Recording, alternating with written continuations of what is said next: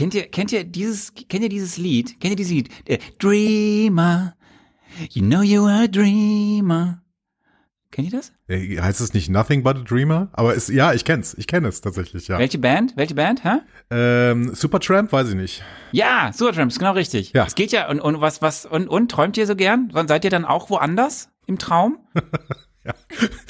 In der Regel bin ich in einem Traum woanders, das muss ich sagen. Meistens liege ich äh, an einem Strand, irgendwie Palmen und so, äh, Wasser. Wasser ist, Wasser ist ein wichtiges Ding, ja. Okay, okay. Sarah, du darfst auch reden. Wir, wir machen heute kein Geheimnis drauf, dass du dabei bist. Nein. Ach so, siehst du, ich war gerade schon die innere Anspannung. Ja, aber ich träume auch und auch oft von anderen Sachen.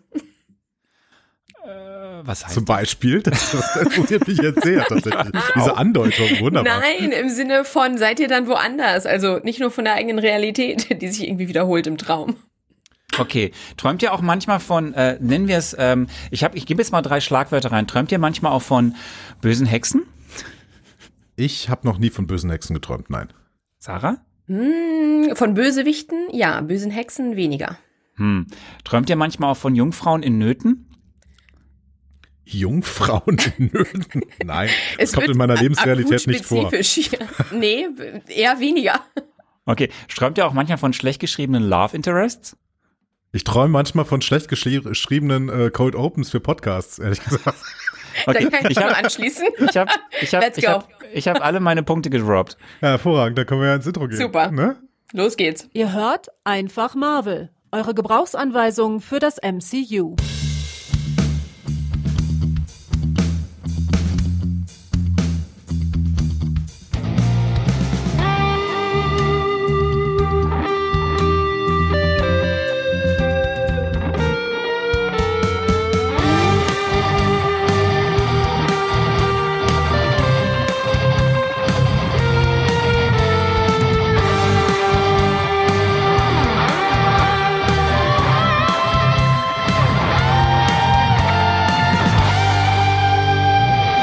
Herzlich willkommen zu Einfach Marvel, eure Gebrauchsanweisung für das Marvel Cinematic Universe. An der Gebrauchsanweisung heute. Ladies first. Sarah Wagner. Und, Arne Orgassa. ja, und ich Und? bin, ja, und, nee. Trommelwirbel. Ich bin, ich bin nicht an der Gebrauchsanweisung. Ich bin derjenige, der die Gebrauchsanweisung vielleicht bräuchte, aber nicht so richtig haben will, ehrlicherweise. Ich bin Andreas Dom. äh, na, alles gut bei euch? Hm? Alles bestens. Das ist schön, ist schön, Sarah, dich äh, immer dabei zu haben. Also immer dabei zu haben eigentlich. Genau. Oh, Dankeschön. Ja, das ist sehr, das ist sehr schön. Ähm, ja, Ja, was wir, war bei wir, euch los? Jungs? Ja, ja, Ja. ja, ja, liebe Leute, ja, es tut mir leid. Ähm, es ist Murphy's Law. Murphy's Law, würde ich sagen. Wer ist dieser Murphy? Murphy, Murphy's Law, der ist, der ist in einem dieser Paralleluniversen. Ähm, der hat mich besucht. Murphy's Law hat entschieden, dass sie die letzten Wochen halt äh, irgendwie immer was dazwischen kam. Ähm, Andy ist mal wieder nicht schuld, was sehr ungewöhnlich ist, eigentlich. Also ich bin maximal Wait, inhaltlich schuld in diesem Podcast, aber nie, wenn es um Termine geht. Ja, es war einmal beruflich. Ähm, das kam dann spontan, das ging dann alles nicht. Dann konnten wir keinen Ersatztermin finden. Dann hat sich ein gewisses Mitglied meiner Familie, was eher zum jüngeren Familienkreis gehört, mächtig hingelegt, was dann zu einem Aufenthalt in der, das klingt jetzt alles viel schlimmer als es ist, aber wir mussten dann in die Notaufnahme fahren. Ähm, und äh, so, so ergibt sich das eine zum anderen und dann hast du halt auf einmal zwei Wochen, wo du nicht aufzeichnen kannst. Und dann wollten wir unbedingt Sarah dabei haben. Und sie ist definitiv nicht schuld, aber dann muss man ja auch gucken, dass der. Aber? Okay. Das, nein, nicht aber, sondern äh, wir wollten ja aufzeichnen, dass du dabei bist. Es bringt ja nichts, wenn wir sagen, wir zeichnen mit dir auf, aber du bist da nicht da. So ist es. Genau. Ja, das wäre ungünstig. Also es war schon extrem wichtig, dass du dabei bist, damit wir irgendwas Interessantes in diesen Podcast reinbringen. Und äh, das ist wunderbar, Sarah. Der Druck jetzt, steigt. Genau, ja, Ja. Also du, genau, du musst das irgendwie, du musst das liefern. Du musst jetzt liefern. Genau, du musst heute liefern. Wenn Ähm, der wir Film werden, nicht liefert, dann ich. Alles klar. Ja, wir, wir werden ja viel reden über viele Themen, auch über die Frauenfiguren. Yes, bitte. Ich kann es nicht erwarten, das nochmal aufzugreifen. Ich, ich, ich möchte anmerken an die eine Sache vorweg. äh, Ich sehe manchmal hier auf diese, diesen Ausschlag und Das haben wir alles schon rot. geregelt. Ist Das alles schon- geregelt? schon- schon okay. geregelt, der ja. ist sonst nur bei mir rot, das ist gut. Genau. Ähm, wir, wir haben heute, das müsst ihr auch verstehen, liebe Leute. Wir haben heute auch nur begrenzt Zeit. So, also wir werden eine geniale Folge abliefern, das Natürlich. natürlich. Aber wir haben, wir wissen ganz genau, der Hammer fällt um 19.15 Uhr. Ja, das sind aber jetzt schon fast zwei Stunden 20, Leute. So, viel, so lange müssen wir auch nicht über diesen Film reden. So. Das wird sich Also wir- zeigen, Andreas. Es wird sich zeigen. Also ihr merkt gerade, wenn ihr das später hört, weil der Andi heute noch das alles vorbereiten wird, ähm, dann What? ist äh, so, wir sind jetzt um, wir sind quasi am Auszeichnungstag. Das heißt, heute ist Late Marvel Marvelous äh, Mittwoch. Ähm, aber das werdet ihr dann ja gleich alles hören. So, Sarah, wir wollen nicht viel Zeit verschenken, aber Genau. aber ähm, zwei Sätze, wie immer an dieser Stelle. Was ist da los? A, mit alten Männern, die in großen Seelen sprechen und B, Ballons in der Luft. Ach so, ich dachte, wir sprechen jetzt über den Super Bowl, aber gerne natürlich äh, frühstücken wir auch erstmal die politischen Themen ab. Stimmt, der war ja auch. Ballons ja auch in der. Luft, Bälle im Stadion, das geht alles relativ nah kein Eine Woche der Großereignisse in den USA. Ja, einiges war los. Wir hatten die Lage der Nation. Joe Biden hat sich an den Kongress und an die amerikanische Bevölkerung gewandt und hat über seine Erfolge, seine Gesetzespakete gesprochen. Er hat natürlich ganz gute Wirtschaftsdaten präsentieren können und ähnliches, aber wir haben das Grundproblem weiterhin in den USA. Seine Zustimmungswerte sind niedrig, die Inflation ist weiterhin hoch. Also die Amerikaner, ich weiß nicht, ich glaube, sie haben nicht so ganz gefühlt, was er ihnen ähm, berichtet hat. Aber was wir gesehen haben, es war der Soft Launch, äh, so wie es aussah, für den Wahlkampf 2024. Also man hätte fast ein Trinkspiel spielen können, wie oft Joe Biden gesagt hat, let's finish the job. Und ja, wir gehen davon aus, er will diesen Job beenden mit einer zweiten Amtszeit. Helfen da Ballons in der Luft? Bedingt, würde ich sagen. Also Leute, das waren diese Ballons, wo die angeblich, äh, die waren nicht angeblich, die waren anscheinend von China, ne? Also das waren so äh, russische, äh, chinesische äh, Spähballons. Genau, also angeblich Wetterballons, aber ähm, da- das darf man, glaube ich, getrost kritisch hinterfragen. Ich wäre grundsätzlich, das ist schon ein komplexes Thema. Das heißt, ich wäre da noch so ein ganz bisschen vorsichtig mit Theorien und was das jetzt genau war und wie das genauso gekommen ist. Denn es gab doch noch mal einen Artikel in der Washington Post. Vielleicht wurde es doch ein bisschen vom Wetter abgetrieben, dieser Ballon und ähnliches. Aber ich glaube, was viel wichtiger ist zu erkennen daran ist, wie fragil gerade das Verhältnis zwischen China und den USA ist. Und das ist eigentlich das, was einem Sorge machen sollte. Und wir sehen ja, die China-Politik unter Biden ähnelt der unter Trump eigentlich sehr. Also wir haben auf der einen Seite einen starken Ausbau der militärischen Präsenz der USA im Indopazifik und auf der anderen Seite eine härtere Gangart, was die wirtschaftlichen und Handelsbeziehungen betrifft. Und wenn dann natürlich noch solche ja, Zwischenereignisse kommen und dann auch nicht so ganz klar ist, wie man darüber kommuniziert und ob man sich jetzt besucht oder doch nicht, obwohl es vielleicht eigentlich ganz wichtig wäre, in der jetzigen Zeit miteinander zu sprechen, dann sagt das eigentlich viel mehr über das, ja, das aktuelle angeschlagene Verhältnis aus der beiden Länder. Wie sehr hätte sich Joe Biden denn gewünscht, dass es wirklich Aliens wären, die da irgendwie äh, über den USA zu sehen wären? Du, das wäre vielleicht mal was gewesen, weil ich glaube, das hätte die Amerikaner auch noch mal gut geeint. Ja, also wir haben alle Independence Day gesehen. Eben. Äh, Joe Biden, der dann noch mal am Rednerpult sagt, ne, this is our Independence Day. Joe Biden Ja, als wär neuer Bill Pullman. dabei. Also ich, ich, ich, ich wäre ich wär voll dabei. Also wirklich. Du, der hat, er wollte noch mal zeigen mit seinen 80 Jahren, da machen sich ja auch viele Amerikaner und Amerikanerinnen Gedanken drüber, sein Alter, auch jetzt für den Wahlkampf. Und ja, das war so ein Ziel. Auch er hat eine sehr lange Rede gehalten, er hat relativ energiereich gewirkt. Und äh, ja, das hat die Demokraten schon mal etwas gefreut und vielleicht kurzzeitig auch etwas beruhigt. 80 ist das neue 40. Und was, ähm, was, I hope so. was passiert mit der anderen Seite? Also was, äh, die Uh. Republikaner, die, die befreien sich gerade so ein bisschen aus den Krakenhänden von Donald Trump, oder? Naja, aber auch wenn dann nur sehr oberflächlich. Also wer die Antwort gesehen hat, es gibt ja auf diese Ansprache der Lage der Nation auch immer eine Antwort der Oppositionspartei. Die hat in diesem Jahr Sarah Huckabee Sanders, also noch eine Sarah, gehalten, die Gouverneurin von Arkansas und ehemalige Pressesprecherin von Donald Trump. Und wer sich diese Rede angeschaut hat, wird, glaube ich, schnell gemerkt haben, dass dieses Angebot der Zusammenarbeit, was Joe Biden gemacht hat in seiner Ansprache, hier auf sehr, sehr taube Ohren fällt. Denn Sarah Huckabee Sanders hat die Demokraten sehr oft als crazy bezeichnet, äh, sich selbst als die, die normale Partei und hat nochmal sehr viele dieser Themen der ja, Kulturkämpfe einfach aufgeführt. Also der Appetit der Republikaner auf so eine überparteiliche Zusammenarbeit, den schätze ich als sehr dürftig ein. So, wir, wir, damit wir jetzt noch ganz schnell zu was Schönem kommen, nachdem wir über Republikaner geredet haben.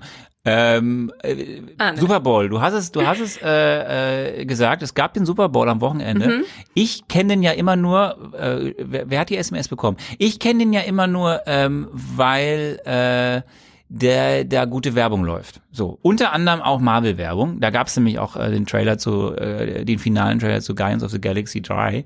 Aber äh, müssen wir irgendwas, müssen wir irgendwas noch zum Super Bowl sagen? Gratulation an Kansas, die haben gewonnen. Äh, Es tat mir ein bisschen leid, muss ich sagen, für die Eagles, weil es ja auch ein paar umstrittene ja, äh, Handlungen vom Schiedsrichter anscheinend gab, von den Schiedsrichtern. Ansonsten, Rihanna war kurzzeitig zurück und hat alle meine Hoffnungen auf ein neues Album begraben, da sie wieder schwanger ist. Also Gratulation, das freut mich sehr für sie und äh, betrübt mich, da neue Musik in weite Ferne zu rücken scheint. Aber ich würde auch sagen, die, die, Zeit der, Ahnung, die ne? Zeit der Eagles ist ziemlich lang vorbei. Die hatten Hotel California aus den 70ern oder sowas. Also das geht echt nicht. mehr. Oh Gott. ja, man merkt, man Der merkt. sitzen- Dad-Joke. Ja. Ja, dafür bin ich bekannt. Das von dem nicht Dad. Äh, Ja. Man merkt, hier sitzen die beiden richtigen krassen Football-Fans. Ähm, Ja, du hast abgewürgt. Ich wollte noch über Matt Getz Nicht. und Lauren Ja. Bobert sprechen und sowas. aber das machen wir heute nicht, weil wir keine Zeit sagen, weil Sarah am Ende dieses Tages was Besseres zu tun hat, nämlich Was? Gibt's doch gar nicht. Genau, Ja, äh, Ant-Man-Premiere. ja, also das Genau. ist ja jetzt nicht schlecht. Du bist heute eine der ersten Personen dann, die diesen Film in Deutschland sehen werden. Ja, ich bin auch äh, sehr aufgeregt, voller Vorfreude, obwohl ich muss ehrlich sagen, die ersten Reviews, die veröffentlicht wurden, machen mich etwas nervös. Aber schauen wir mal. Was? Das kann ich mir gar nicht vorstellen. Es geht, Oder? um, es, Nee, ne? es geht ums Multiversum, hallo? Was kann da schon Läuft doch gerade so schieflaufen? rund bei Marvel. Was könnte schon passieren? Wir werden sehen. Ich habe ich hab Ja. das ein bisschen anders. Ich habe die, äh, die ersten so Rezensionen letzte Woche da irgendwie von der Fachpresse. Ich fand die gar nicht so mies, ehrlicherweise. Aber also alle lobten ja vor allem äh, äh, Kang, also den Darsteller. Ja, ähm, das stimmt. Ja. Ähm, äh, Jonathan Mayers. Aber ja auch gut trainiert. ähm, hat auch gut trainiert, hast du, hast du ja mehrfach erwähnt, Andi.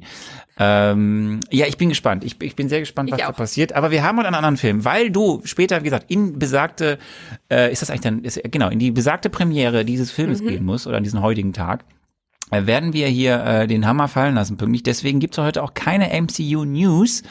Ähm, äh, das würde uns zu viel Zeit kosten, denn wir möchten aber noch, weil wir jetzt uns so lang nicht gehört haben äh, und da doch ja einiges noch aufgelaufen ist nach unserer ja äh, unseren letzten schönen Folgen, ähm, möchten wir mal ein bisschen äh, Feedback äh, jetzt noch mal uns anschauen. Lieber. Und wenn wir nachher nicht so lange mit dem Film brauchen, können wir dann am Ende noch mal ein bisschen über The State of the Union sprechen? Weil ich, Nein. Wir, okay. wir machen dann noch mal eine extra Folge. Weil ich würde, ich würde, ich würde Tu mich nicht. ansonsten auch sehr, sehr beeilen jetzt gleich bei der Filmbesprechung. Egal. Äh, du wolltest äh, gerade mal ins Feedback gucken, ne? Und äh, wie der Teufel so will, ähm, wie der Teufel vor allen Dingen will. Ich habe da mal was vorbereitet. Ähm, ich habe nämlich mal ein bisschen reingeguckt, was ihr, liebe Leute, so äh, zu unserer Besprechung von Moon Knight 3. Ja, das war unser letzter Podcast. Ähm, äh, zu Moon Knight 3 denn so geschrieben hattet. Erstmal gab es viel, viel Lob für Hannah und die, die Aufklärung, die Hannah so betrieben hat in der letzten Moon Knight Folge. Vielen Dank dafür. Äh, vielleicht exemplarisch mal Becky, auch wenn wir so selten Lob vorlesen, aber hier äh, geht das vor allen Dingen in Richtung Hannah, dann können wir es mal machen. Ähm, ehrlich, eure Folgen zur Serie sind für mich eine glatte Eins. Andi und Arne wie immer super, aber die beiden GästInnen der letzten Folgen haben mein Herz komplett gestohlen. Roxane und Hannah, ihr seid beide eine unfassbare Bereicherung gewesen und ich muss unbedingt in eure Podcasts, Blogs reinschauen. Es war so wertvoll für mich, eure Blickwinkel zu hören. Danke, dass ihr da wart und danke an Andi und Arne für die immer perfekte Auswahl eurer Gäste und Gästinnen. Es gab bis jetzt noch keinen, von dem ich nicht begeistert war. Guck mal, Sarah, das ist auch schon wieder ein Lob für dich dabei. Ja, du, ich kann mich dem auch nur anschließen. Also nicht dem, nicht dem Eigenlob, aber was die letzten Folgen betrifft, also die habe ich auch super fasziniert gehört und ja, hervorragender Input und sehr unterhaltsam und viel gelernt. Ja, viel gelernt haben wir. Ja, definitiv. Ähm, dann gehen wir noch mal ein bisschen in Medias Res, was Moonlight angeht. Ähm, Stephen Grant schrieb zum Beispiel dazu, es gibt noch einen Punkt, der mich gestört hat bei der Serie. Die Serie ist nicht visuell äh, schön.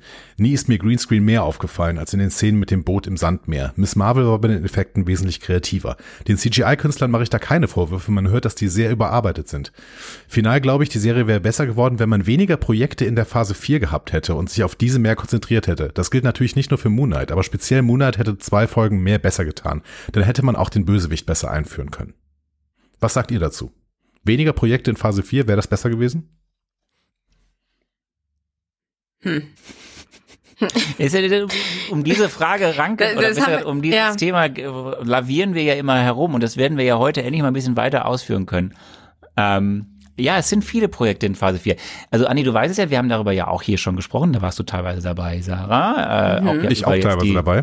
Da warst du ja auch teilweise dabei, ja. Also die, die, die, auch jetzt die Rückkehr von Bob Iger, ähm, der ja selber gesagt hat, äh, mehr Qualität, weniger Quantität. Ähm, ja, die Phase 4 hat unfassbar viel. Die Phase 4 hat äh, das Problem gehabt, dass da ja auch viel durcheinander geraten ist wegen Corona. Ich glaube, hätten sich bei manchen Sachen die Kreativen im Hintergrund auf weniger konzentriert, hätte das durchaus das ein oder andere besser machen können, ja. Das sehe ich auch so. Ähm, Van der Fietz ist da auch kritisch mit Moonlight und hat auch so eine Metatheorie dazu. Er sagt, ich habe sowieso den Eindruck, dass vor allen Dingen die MCU-Serien in Phase 4 eher als Futter für den neuen Streaming-Dienst Disney Plus konzipiert sind, als, Gesicht, als Geschichtsbruchstücke einer film- und serienübergreifenden Erzählung. Und ich erkenne es einfach nicht. Aber im Vergleich zur Phase 1 haben dort ja die Mid- und Endcredits diesen roten Faden einer Gesamtgeschichte zusammengehalten. Am Ende ging es um die Steine. Worum geht's ab Phase 4? Ich habe keine Ahnung. Ja, das können Ja, wir alles dann ausführlich, äh, wir haben das teilweise immer wieder angeteased schon. Wir werden es heute wieder haben und wir werden jetzt in die Phase kommen, dass wir darüber wesentlich offener sprechen können nach diesem Film. Ähm, aber ja, lass uns das im Laufe der der Besprechung des Films machen und am Ende bei der Bewertung und dem Ausblick, ähm, der hat dann Punkt, der Van der Fietz. So Gut. ist es. Dann schieben wir, ähm, dann gucken wir noch in andere Bemerkungen. Es gibt noch so eine inhaltliche Bemerkung von Ivy Kiwi. Schrieb äh, eine Sache noch, weil sie angesprochen wurde, in der Szene, in der Mark vorm Haus steht und sein Vater ihn durchs Fenster sieht. Ich glaube, dass er nicht rauskommt, hat unter anderem auch etwas mit Religion zu tun. Mark redet ja auch von Shiva und ich glaube, dass man da als Trauernder das Haus nicht verlassen soll. Der Vater hätte es natürlich trotzdem machen sollen, schreibt Ivy Kiwi.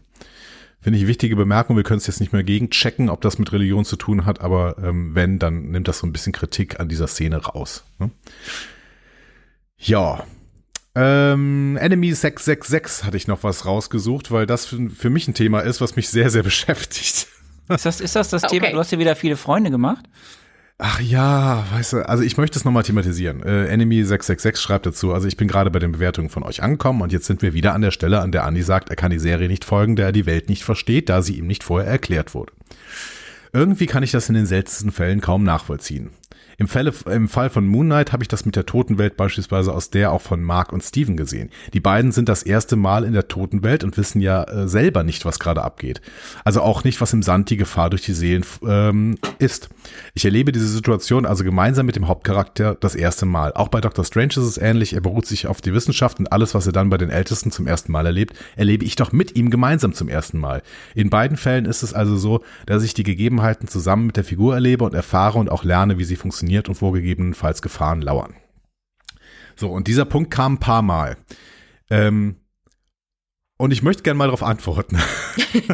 Es ist dir ein, An es ist dir ein Anliegen. Äh, Das habe ich mitbekommen in den letzten Wochen. Ja, es ist mir ein Anliegen, ähm, weil ähm, es gerade so ein sehr, sehr schönes Gegenbeispiel gibt, nämlich ähm, mit Last of Us bei HBO. Yes. So. Ähm, weil auch da wird Worldbuilding Building betrieben gegenüber Personen, die die Welt noch nicht verstehen, die diese Welt also auch quasi mit uns zum allerersten Mal erleben. Aber zum Beispiel gibt es eine Szene, äh, es ist ja so ein bisschen zombie-mäßig angelegt, auch wenn es keine Zombies sind. Ist das nicht Paramount Plus? Last of Nee, Us? das ist Das HBO. ist HBO. Ähm, in, in Deutschland bei Sky und wow. So, genau. Aber ähm, das ist, äh, es, es gibt eine Szene, wo sie zum ersten Mal eine bestimmte Art von Monster ähm, ent, äh, wo sie eine bestimmte Art von Monster begegnen, ähm, die die äh, vor allen Dingen die äh, weibliche, der weibliche Hauptcharakter noch nicht kennt. So. Und ähm, sie müssen sich dann, sie verstecken sich dann und bemerken dann in dieser Szene, beziehungsweise wir bemerken in dieser Szene, dass dieses Monster offensichtlich keine Augen hat, beziehungsweise nicht sehen kann. Und dementsprechend müssen sie auch sofort darauf reagieren und reagieren so, dass sie sich eben so verhalten, dass sie keine Lautstärke von sich geben, weil offensichtlich dieses Monster auf Lautstärke reagiert. So. Also dieses, diese infizierte, dieser infizierte Mensch. So. Ähm, ein, ein sogenannter Klicker von Last of Us, die Spieler wissen, wo, äh, um wen es geht. Genau. Und das ist halt Worldbuilding. Das ist Worldbuilding. In dem Moment, wo ich die Welt erfahre, natürlich ähm, erfahren die Charaktere dann teilweise die Welt mit mir zum ersten Mal. Aber wenn ich dann keinerlei Informationen bekomme und ständig die Charaktere von etwas übermannt werden, auf das niemand mehr reagieren kann, dann ist das für die vielleicht eine total äh, prägende Erfahrung, für mich aber ja nicht. Das funktioniert, glaube ich, super in einem Computerspiel, wo ich den Charakter steuere und dann eben äh, darauf reagieren muss, dass plötzlich eine Welt in sich zusammenbricht oder irgendwas völlig Neues äh, geschieht, deren Regeln ich vorher nicht kannte oder sowas, dann könnte es funktionieren. Oder wenn ich das irgendwie in Virtual Reality erlebe oder sowas.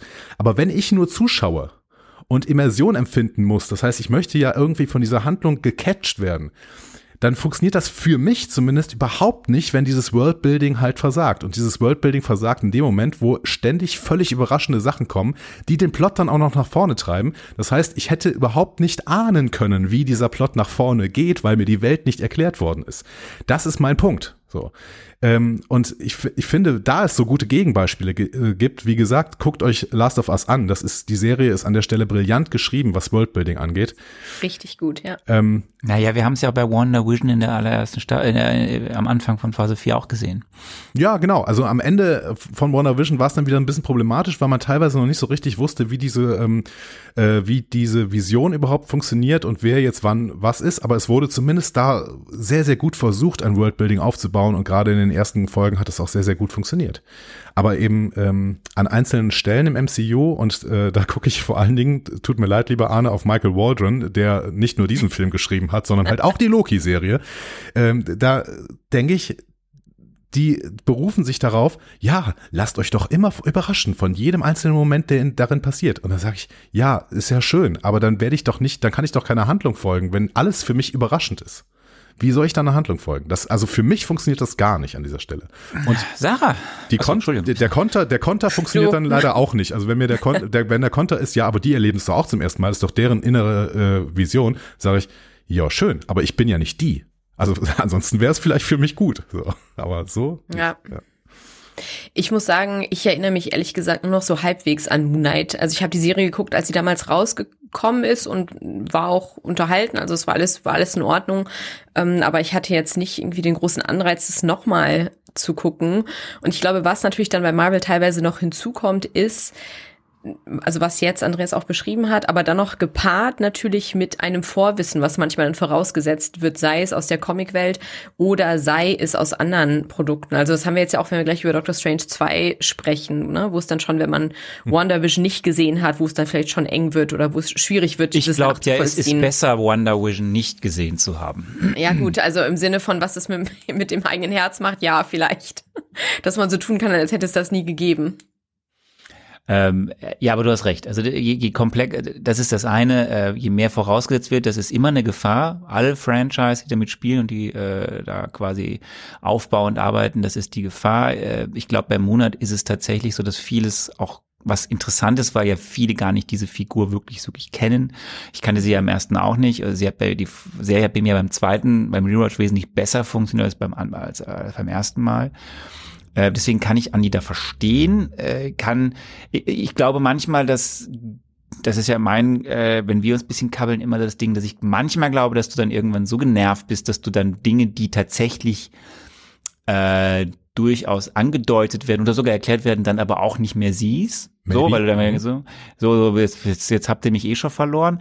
Aber das ist natürlich dann, das bedingt sich dann. Also wenn es irgendwo ab einem gewissen Punkt halt ähm, in der Form in Anführungszeichen schlecht Anführungszeichen Ende geschrieben ist, äh, weil die Immersion nicht mehr funktioniert, weil man nicht mehr versteht, warum wer was macht und dann ist man irgendwann so genervt, dass man nicht mehr folgen kann, dann ist es am Ende schlecht geschrieben. Das ist dann richtig. Ähm, ja, machst du nix, ne? Machst du gar nichts. Ähm, die Konsequenz sieht man dann darin, was Volker zusammenfasst äh, in unserem Feedback, um das mal zu Ende zu bringen. Ähm, Moon Knight reiht sich nämlich in unserem Ranking auf den drittletzten Platz. Das liegt aber primär daran, lieber Arne, dass du Loki eine Eins gegeben hast. aber Moon Knight ist damit ganz knapp vor What If tatsächlich. Oha, okay. Ähm, und zuletzt äh, Sarah hat eben schon angesprochen, Dad-Jokes sind voll mein Metier und äh, der liebe Jonathan, Fragezeichen, hat äh, einen schönen, aber kulturhistorisch kritischen ähm, Dad-Joke in unsere äh, Timeline reingeschrieben. Denn, liebe Leute, warum stehen eigentlich die Pyramiden in Ägypten? Ganz einfach, weil sie zu schwer waren, um sie ins British Museum zu bringen. Wow. Okay, ist gut. Hey, doch, da bin ich dabei. Da, ähm, ja. Tip of the head. I like it. Oh, so, so sind, sind, sind, wir, sind wir so weit, dass wir jetzt äh, äh in die in die uns wieder wieder ein Stück nähern können in diesen Film, zu diesem Film, an diesen Film Werde heran. ich jemals so weit sein? Ich weiß es nicht, aber wir können es wir können's probieren. Da würde ich Let's sagen, go. Andi, fahr, fahr mal die die äh, euphorische Trailer Gala überhaupt was Musik ab. Äh, gerne, überhaupt kein Problem. Es ist der 28. Film des Marvel Cinematic Universe und unser Neurochirurg und soziopathische Magier des Vertrauens ist wieder da. In einem spooky Gore Sequel mit der Altersfreigabe FSK 12. Es gibt einäugige Monster und noch schlimmere Monster, nämlich Bienen. Es gibt Dr. Strange und zwar nicht ein, nicht zwei, nicht drei, nein, ganze viermal. Es gibt ein Wiedersehen beliebter Sidekicks. Manchmal auch nur sehr kurz. Unfassbar vieler Cameos. Manchmal auch sehr kurz.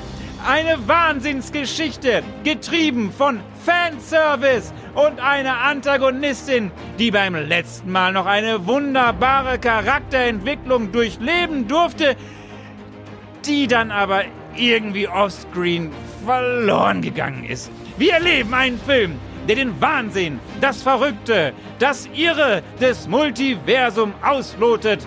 Für ganz genau eine Szene. Also lasst uns starten mit den Zauberer von, nein, äh, mit Doctor Strange in einem neuen Film. Der heißt Everything Everywhere. Nein, er heißt Doctor Strange in the Multiverse of More or Less or the Same. Nein, er heißt Multiverse of Madness und ist angefangen im Mai 2022. Und ich bin fertig und habe ein bisschen durchblicken lassen, dass wir zum ersten Mal eine Besprechung haben, die in eine gewisse Richtung gehen könnte.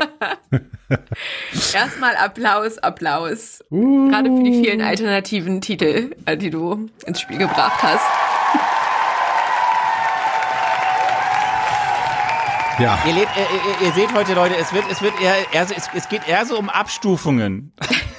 wer, wer, wer steht wo in, ja, aber ich glaube, wir, wir verraten nicht Genau. zu viel, dass wir irgendwo alle sehr ähnlich ich stehen. finde das, ich finde wirklich das Schönste ist, ich habe mir ja vorher eine äh, Positivliste über diesen Film gemacht, ne, damit ich nicht die ganze Zeit nur äh, rumunke. Und ich merke immer mehr, dass äh, der größte Punkt auf meiner Positivliste eurer, euer Hauptkritikpunkt ist. Das wird äh, sehr, sehr interessant, diese Besprechung, möchte ich an dieser Stelle sagen. Okay, ja gut. Gut, ähm, wir fangen an. Wir steigen ein mit der Produktionsgeschichte äh, äh, von Doctor Strange in the Multiverse of Madness. Und die ist tatsächlich sehr sp also spannend äh, Bezug auf Corona. Aber da kommen wir jetzt zu. Ähm, wir gehen zurück in den Herbst 2016. Da läuft Doctor Strange, der erste Teil gerade im Kino. Und es läuft gut, ne, für, für das MCU, für Marvel. Wir sind mitten in der Phase 3 der Infinity Saga. Es ist alles sehr, sehr, sehr erfolgreich. Es läuft alles zielstrebig auf das große Finale hin. Warst du da im Kino? Du? Jetzt? In der Premiere oder so? Ich verstehe die Frage nicht. In Doctor Strange. Eins. Ja, den habe ich im Kino gesehen, ja. Warum? Haben wir doch schon damals bei Doctor Strange 1 besprochen. Nee, ich glaube nicht. Ich glaube nicht. War dass ich wir da nicht? gesprochen Haben. Deswegen fand ich es ganz interessant, ob du da noch ins Kino gegangen bist regelmäßig äh, und äh, dir diesen Film angeguckt hast. Ja. Nee, warum denn damals? Also da habe ich eigentlich alle Filme gesehen. Ah ja, Äh, Ich okay. weiß, ich weiß so, dass ich den auch irgendwie mal im, im Flugzeug gesehen habe, aber ich glaube, ich habe den auch im Kino gesehen. Sarah, hast du den auch im Kino gesehen? Ich über, ehrlich gesagt, ich erinnere mich gar nicht. Ja, Ich hab- also ich, also ja. es war aber die Hoch, also es war so irgendwie wusste man Phase 3, jetzt wird's richtig geil und wir fiebern alle darauf hin, was da kommt. Also ich habe Ja, den doch, da dann schon stimmt. auch im, im Kino gesehen. Ähm, äh, Fakt ist, dieser Film war damals ja auch eben nicht unerfolgreich, also war relativ schnell klar, auch mit der, glaube ich, großen Vision von äh, Kevin Feige, das geht irgendwie weiter, also so war man sich schnell einig. Lieber Scott Derrickson, gehen wir schon mal in die Planung für den zweiten Teil. Scott Derrickson war ja der Regisseur des ersten Films. Ähm, so, und äh, es war dann so in seinem Kopf, also im, der, im Kopf von Scott Derrickson, bei wem sitzt eigentlich ein Vogel direkt auf dem Schreibtisch? Der sitzt nicht direkt auf dem Schreibtisch, ist hier im Garten. Okay, ich wollte es noch wissen. Ich hab, das, mein ist- Mikro ist zu gut, habe ich das Gefühl. Hier Es ist Frühling. Fenster offen, gar nichts. Ja. das ist interessant. ähm, so, und äh, in dem, im, im Kopf von Scott Derrickson äh, war so die Idee, lass uns doch so eine Fortsetzung ähm, à la Batman machen, also Batman Begins und jetzt machen wir so den gehen wir deeper rein, so äh, à la Dark Knight und machen so den richtig geilen Schurken und gehen noch tiefer in die Hauptfigur, so etc. Das hat er so damals immer erzählt, er möchte gern so in die Richtung gehen. Und ähm, und er wollte eben auch so gewisse andere Charaktere, die jetzt hier angedeutet wurden in dem Film, dann weiter vertiefen zum Beispiel äh, Jonathan Pangburn, den wir ja in dem ersten Film nur kurz gesehen haben. Ähm, das war ja der, der äh, die, die, die diese Verletzung hatte und durch das Kamatage geheilt wurde und am Ende von Mordo quasi äh, wieder seiner Kräfte beraubt wurde und mhm. dann wieder so aussah, wie er aussah. Äh, Discla ne, äh, Disclaimer, der kommt ja gar nicht in den Film vor. So, also äh, Derrickson hatte eine äh, wahrscheinlich eine etwas andere Idee als das, was wir jetzt äh, haben. Aber das, da kommen wir jetzt mal zu. In Dezember 2018 äh, steht der Deal. Äh, da wird offiziell verkündet, äh, oder besser ein bisschen später, auf der San Diego, San Diego Comic Con wird dann im Juli 2019 offiziell verkündet. Derrickson ist an Bord, der Filmtitel wird genannt, Multiverse of Madness, aber das ist alles entschieden worden Ende 2018. Also, Stand dort ist eben, Derrickson ist engagiert, mit einem großen Teil seines Produktionsstabs im Hintergrund, der für den ersten Teil auch verantwortlich zeichnete. Und dann läuft das erstmal. Skript ist Ende 2019 fertig, Drehstart soll Frühjahr 2020 sein, Premiere Mai 2021. So war der Plan. Ähm, und es wurde damals schon verkündet, es äh, soll äh, wesentlich mehr Gothic und Horror geben. Also wesentlich mehr ein bisschen ins, ans Eingemachte gehen. Und das, dafür, dafür hat man ja auch den richtigen Regisseur, ne, mit Derrickson. Also der hat ja äh, den Exorzismus von Emily Rose, glaube ich, genau. damals gemacht, ne. Hat jetzt auch in letzter Zeit auch äh, Serien gemacht, die so ein bisschen in Richtung Horror gehen, ne. Äh, The Fog, äh, Lovecraft County und sowas. Also das ist eigentlich schon ein Regisseur, der dazu ganz gut passen würde. Ja, ja und vor allem den großartigen Film The Black Phone. Ah ja, okay, den habe ich nicht gesehen. Mhm. Mit äh, einem Darsteller, den wir jetzt letztens bei Monat gesehen haben, nämlich Ethan Hawke. Ähm, so, weitere Details kamen 2019 ans Licht. Wir sind ja quasi in der, im Abschluss der Infinity Saga. Äh, dann wurden die Pläne um Disney Plus veröffentlicht, nach und nach. Klar, ne? also es soll Multiversum irgendwie da jetzt eine Rolle spielen und etc. pp. Ähm, dass dieser Film einen riesigen Einfluss auf die gesamte Phase 4 und das weitere MCU haben soll. Also die Stakes wurden für den Film sehr hoch gesetzt.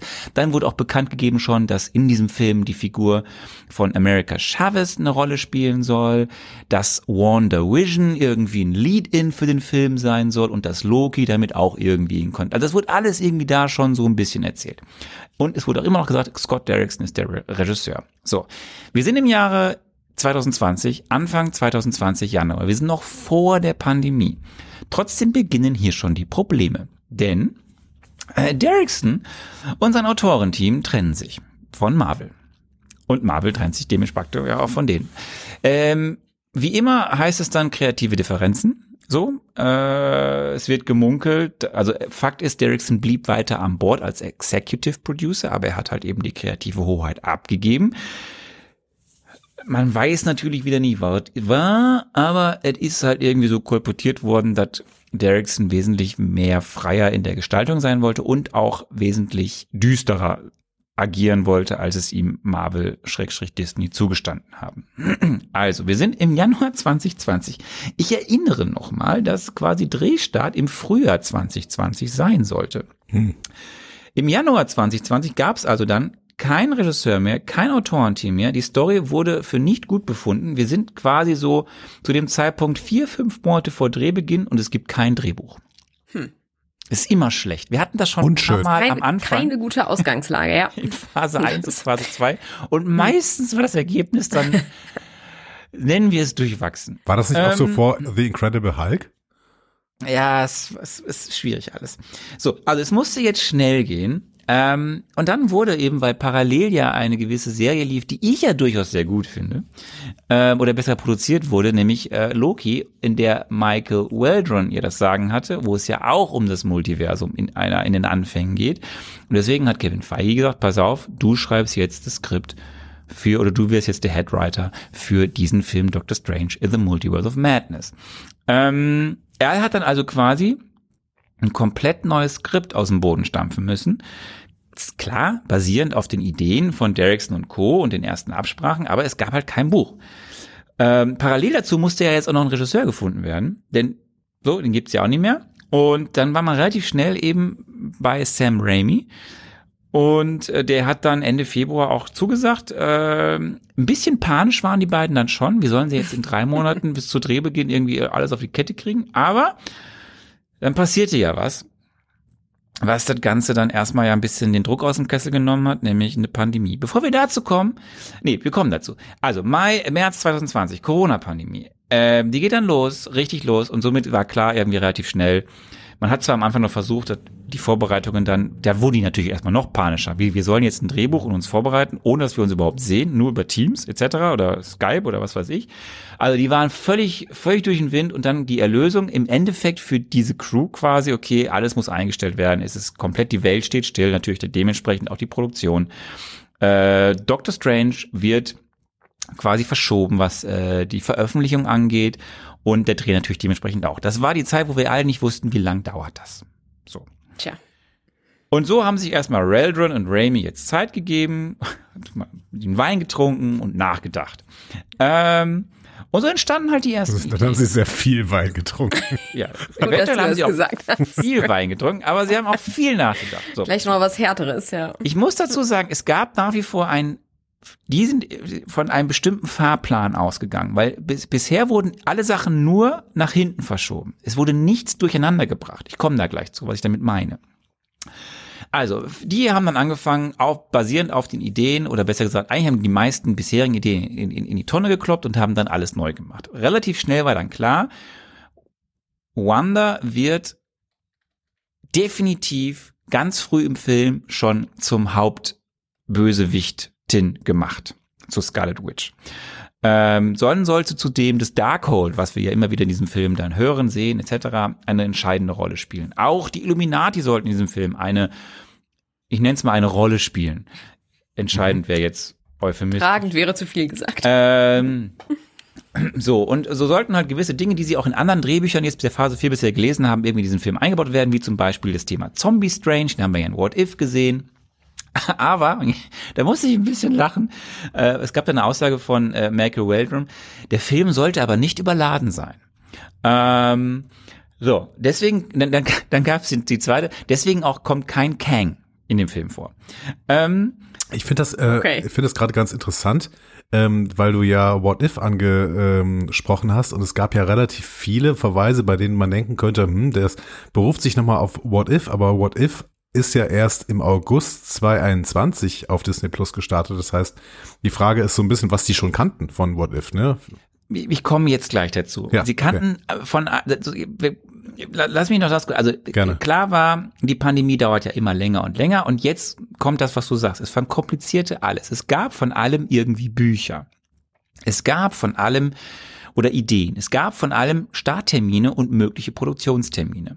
What If ist da ja noch mal ein bisschen anders gelagert. Da muss man ja nicht einen großen Dreh irgendwie draußen machen. Da können Menschen auch zu Hause im Kämmerlein sitzen, müssen jetzt nicht auf irgendwelche Pandemiesachen achten und malen da ihre Sachen in einen PC rein oder in Mac. Ähm, das ist aber bei den anderen Themen wie den großen ne, Live-Action-Serien oder Live-Action-Filmen natürlich alles ein bisschen schwieriger. Und jetzt begann das, dass ähm, es massive Änderungen benötigte. So, es war klar, irgendwann ab November, Oktober 2020 konnte man wieder anfangen zu drehen, zu arbeiten, aber alles sehr unsicher. Was machst du, wenn einer Covid kriegt? Da muss die Produktion pausieren, etc. pp. Das heißt, es ging ein, ein, ein großes Produktionstermin-Verschiebungsreigen-Dings los. So, also mal war dann diese Produktion vor der anderen, dann war die andere vor der nächsten. Und ich habe das ja schon ein paar Mal erzählt hier, es gab eigentlich ein, eine Veröffentlichungsreihenfolge, die ja vorsah. Phase 4 beginnt mit Black Widow. Dann folgt eine Serie namens The Falcon and the Winter Soldier. Dann folgt der Film Eternals. Erst dann folgt eine Serie wie Wonder Vision, gefolgt von dem Film Shang-Chi. Dann kommt Doctor Strange in the Multiverse of Madness, der eigentlich vor Loki angedacht war. Und dann erst sehen wir Spider-Man Nowhere Home. Wir hatten das bei Spider-Man ja schon ein bisschen beschrieben. Und ihr hört ja schon, es ist ja alles anders gekommen. Black Widow wurde nach irgendwo mitten reingeschoben.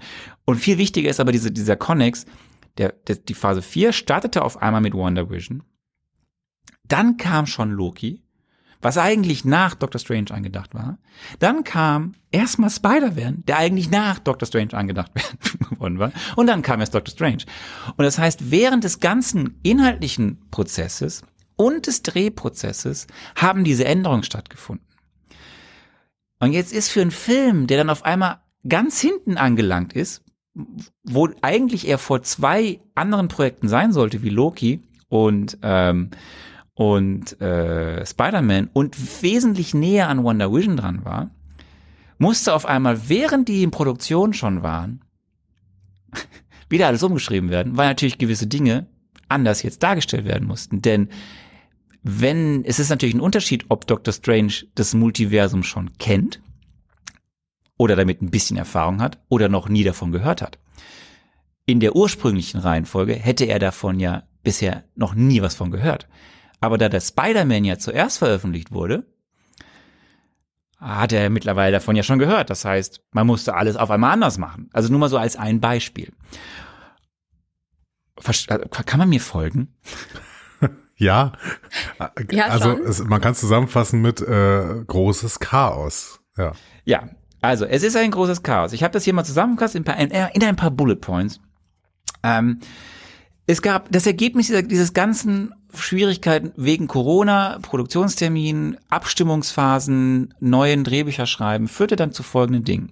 Eigentlich sollte Dr. Strange im Finale von Wonder Vision auftauchen. Das ist dann nicht passiert, weil es produktionstechnisch dann nicht mehr ging aus Terminzeiten. Eigentlich sollte da schon in Wonder Vision einiges viel konkreter für den Film aufgebaut werden. Ging aber nicht, weil man dann gar nicht mehr wusste, weil, weil man das nicht abstimmen konnte. Eigentlich musste das erste Zusammentreffen nach dem Skript ja jetzt auch, nach dem Blip meine ich, also die sehen sich ja quasi nach dem Blip zum allerersten Mal in Doctor Strange. Die sollten sich ja eigentlich in Wonder Vision schon wieder sehen. Das heißt, gewisse Dinge, die man da vielleicht ein bisschen austauscht, mussten dann dahin geschoben werden. Also ihr merkt, also das, das war alles ein Ja. bisschen schwierig, ein bisschen schnell dann auch vielleicht. Kommen wir ja gleich zu. Ähm, da habe ich gerade gesagt, in der ursprünglichen Idee hatte Strange keine Ahnung vom Multiversum. Jetzt hatte er sie auf einmal, weil er ja dann auf einmal im Spider-Man schon das Thema irgendwie unfreiwillig aufgemacht hat. Ähm, was natürlich dann für den weiteren Ton des Films eine ganz andere Art mit sich zog. Ähm, eigentlich sollte, das habe ich gerade ein bisschen falsch erzählt, eigentlich sollte Loki parallel zu Doctor Strange laufen. Also, ne? Loki lief aber jetzt ein Dreivierteljahr vorher oder über ein Jahr vorher und hat natürlich extreme, ich nenne es mal vielleicht eventuell auch Erwartungsmanagement, also ein gewisses Er- Erwartungen geschürt. Absolut, ja. Wir können darüber sprechen, ob diese Erwartungen in diesem Film. Und dann, dann schreibt auch noch der gleiche Head-Autor den Film. So, dann kann man mal darüber sprechen, inwieweit man diese Erwartungen erfüllt hat oder nicht. Ja.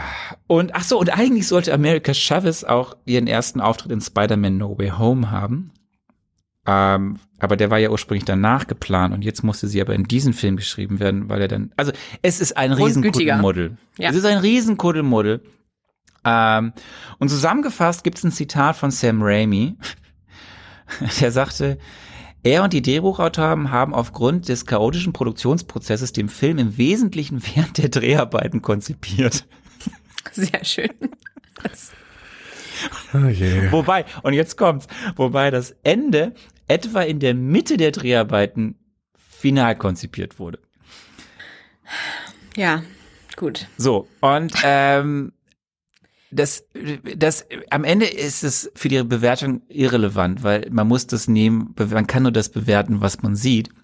Aber es erklärt, finde ich, einiges und hebt eventuell die Reputation von manchen wieder. Das man kann sagen, glaube ich, Andi, man sagt dann bei Zeugnissen, er hat sich stets bemüht, oder? Nee, also du hast, du hast schon völlig recht. Man kann dann irgendwie Sam Raimi und Michael Waldron so ein bisschen aus der Verantwortung rausnehmen, ne, dass dieses, äh, dass das Werk dann am Ende so ist, wie es ist. Ähm, aber Marvel halt nicht. Ne? Also Ja, und wir bewerten ja, wie gesagt, den, den Film und wir bewerten ja jetzt auch nicht die guten Absichten der Leute, die da irgendwie mitgemacht Genau, haben. genau, also, ja. ne?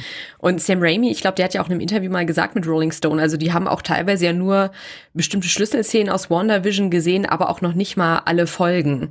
Also es hat ja auch so ein bisschen online nochmal für Aufruhr gesorgt, so nach dem Motto, ja gut, dann, dann ist es natürlich schwierig, da was zu konzipieren. Sie wussten während des, während des Drehs von, ich komme da gleich zu, aber während des Drehs Mhm. von Doctor Strange lief parallel Wonder Vision. Und Sam Raimi hat de facto sowas gesagt wie, äh, oder das haben auch, nee, Waldron hat gesagt, du hast, also das Zitat, was du gesagt hast, Mhm. ne, klar hat er so gesagt, aber äh, quasi die Crew und vor allem Waldron und, und Raimi haben eigentlich die Entwicklung bis zur letzten Folge von Wanda während des Drehs erst kennengelernt. Also sie wussten ein bisschen, wo es hingeht, Ja. aber sie wussten es halt nicht ganz. Und das erklärt, finde ich, auch wieder einiges. Aber gut. Ähm, ich, wir, haben viel zu besprechen haben. Äh, müssen wir noch mal kurz Weiß klären, wer nicht. Sam Raimi ist? Äh, müssen wir klären, weiß ich nicht. Wir, ich glaube, wir kennen Sam Raimi, oder? Also äh, der hat Tanz der Teufel, äh, ich habe ja schon mal irgendwann, glaube ich, erzählt, ich habe mir Tanz der Teufel irgendwann mal in der ähm, Videothek damals äh, gekauft, als die alte Filme rausgeschmissen haben. Und ich habe gedacht, boah, geil, du hast mal Tanz der Teufel kaufen. Ähm, Klassiker. und dann habe ich mich gewundert, dass man den da einfach kaufen konnte. Ähm, turns out, man konnte den einfach kaufen, weil das die geschnittene Version ab 16 war. ähm, wo ziemlich, der Film ist, glaube ich, dann ungefähr eine Stunde lang und äh, da sind ganz, ganz, also es, es geht nicht. Geht nicht, Punkt. Ich habe ihn aber immer noch hier stehen. Also wenn irgendwer diesen mal haben möchte, dann schreibt mir, nee, schreibt mir bitte nicht. Aber äh, ich kann, ich kann dir mal geben, Arne. Dann kannst du dir den mal angucken. Eine schöne DVD. Ich kenne den, glaube ich. Den ja, aber nicht die, nicht die äh, 16er Version, die Ach so, FSK ja, 16 aber, ich, Version. ja, aber das, wahrscheinlich ist das genau die für mich, weil ich bin ja nicht so der Horror, Horrormensch. Ja, da geht irgendwie, also keine Ahnung, es taucht ganz kurz ein Monster auf, Schnitt und äh, da, jemand ist blutverschmiert und geht wieder aus dem Raum raus. So. Das macht also äh, ähn- ähnlich so viel Sinn, ergibt es Genau. wie der Film, den wir gleich Ja. besprechen. Ja, Ja, aber Sam Raimi an sich, also ich muss sagen, ich liebe eigentlich seine Filme. Also auch Armee der Finsternis, damals als Teenager rauf und runter geguckt irgendwie. Äh, Drag Me to Hell, auch sehr großartig. Also ich finde einfach einen sehr sehr spannenden ja, Stil als Regisseur, gerade halt für diese Horrorfilme, jetzt mal abgesehen von, von Spider-Man. Ähm, müssen wir noch über Michael Waldron reden? Walden würde ich ihn immer Äh, Waldron, aussprechen. äh, Waldron, Ähm, ja. ja. Ich glaube nicht, dass wir noch groß über ihn reden müssen. Er hat halt äh, Loki verbrochen und ansonsten hat er ähm, irgend, er wird noch relativ viel für äh, Marvel schreiben. Ne? Also du hast ja auch davon gesprochen, dass er, glaube ich, den zweiten Avengers-Film, der jetzt noch kommt, machen wird oder den ersten? Nee, den ersten, ne? Secret Wars wird Ja. er machen. Genau. Und er wird den, und er wird den Untitled äh, Star Wars Film von Kevin Feige produziert äh, machen. Setzt sich Kevin Feige jetzt auch schon vom MCU ab? Also versucht er, äh, Das, das die, die Ratten Schiff verlassen das sinkende Schiff. Okay, ein Schritt zu weit. Jetzt, jetzt wird's ja, jetzt muss Kevin Andreas als mal wieder Ratte zu einge, bezeichnen. jetzt, jetzt Aha, muss er, jetzt muss Ja. er hier ein bisschen wieder eingefangen werden. Hier müssen wir mal nicht, Äh, äh, genau. Ah, okay, da zieht ihr also die Grenze. Gut, verstehe ich. So. So, äh, wir kommen zu dem Cast. Äh, klar, wir kennen Benedict Cumberbatch, wir kennen Elizabeth Olsen und wir kennen Benedict Wong. Äh, wir haben letztes Mal schon ein bisschen über äh, die Schauspielerin gesprochen, dessen Namen du jetzt aussprechen wirst, Andy. Sochi Gomez. Dankeschön. Äh, America Chavez spielt sie. Sochi, oh Gott, das geht schon wieder los, ne? So- Sochi Gomez, so? Ja, also das sagt sie zumindest selber. Wir haben ein YouTube-Video geschickt bekommen, äh, Hm. Sochi Go- Gomez, genau. Sochi Genau. Das Gomez. T ist Sie- stumm und X wie S. Dankeschön. Äh, Sie ist, man kann nicht mehr genau drei Minuten merken. Die amerikanische Schauspielerin ist eine, also sie ist eine amerikanische Schauspielerin mit mexikanischen Wurzeln, äh, sehr, sehr jung, Jahrgang 2006. Ähm, hat vorher bei einem Film mitgewirkt, der Shadow Wolves heißt und gewann dafür den Young Artists Teen Award. Ja, Shadow Wolves, kennst du den nicht? Ich kenne auch nicht, aber ich finde, äh, klingt auf jeden Fall ziemlich gut. Shadow Wolves. Du hast das mit sehr viel Selbstvertrauen gerade vorgetragen. Das finde ich sehr So, gut. ähm, Ich war gerade ganz schockiert. sie- Was habe ich denn verpasst für einen Meilenstein? Man kann sie anscheinend kennen, aber auch das kenne ich nicht, weil sie in einer Netflix-Serie, Film mitspielt namens The Babysitters Club. Okay, auch das Doch, ist also hier in der gehört Runde davon, nicht, nicht gesehen. Äh, Doch, es beruhte auf dieser erfolgreichen ähm, Buchserie ne, aus den USA. Aber Auch das ist auch nicht an mir gesehen. vorbeigegangen. Okay, auf jeden Fall, sie war 14 Jahre alt, als sie die Rolle bekommen hat. Ähm, dann haben wir ein Wiedersehen mit äh, Rachel McAdams. Sie spielt ja die Christine Palmer. Man kennt sie aus Sachen wie True Detective, äh, den äh, schönen Netflix äh, ESC-Film oder auch äh, äh, Spotlight ähm, über eine Person, die wir beim letzten, bei der letzten Besprechung äh, zu, zu Dr. Strange gar nicht gesprochen haben, die aber ein ganz grandioser Schauspieler eigentlich ist, Michael Stuhlborg. Und du hast jetzt Ähm, Rachel McAdams so über, übersprungen. Also die hat ja bis jetzt im Prinzip in ihrer gesamten Karriere nur gute Filme gemacht. Das Ja. ist äh, wirklich grandios. Also von Aber Mean sie haben Girls wir, ausgehend. aber sie haben wir letztes Mal schon viel Sehr gesprochen. großartiger Film. Ja.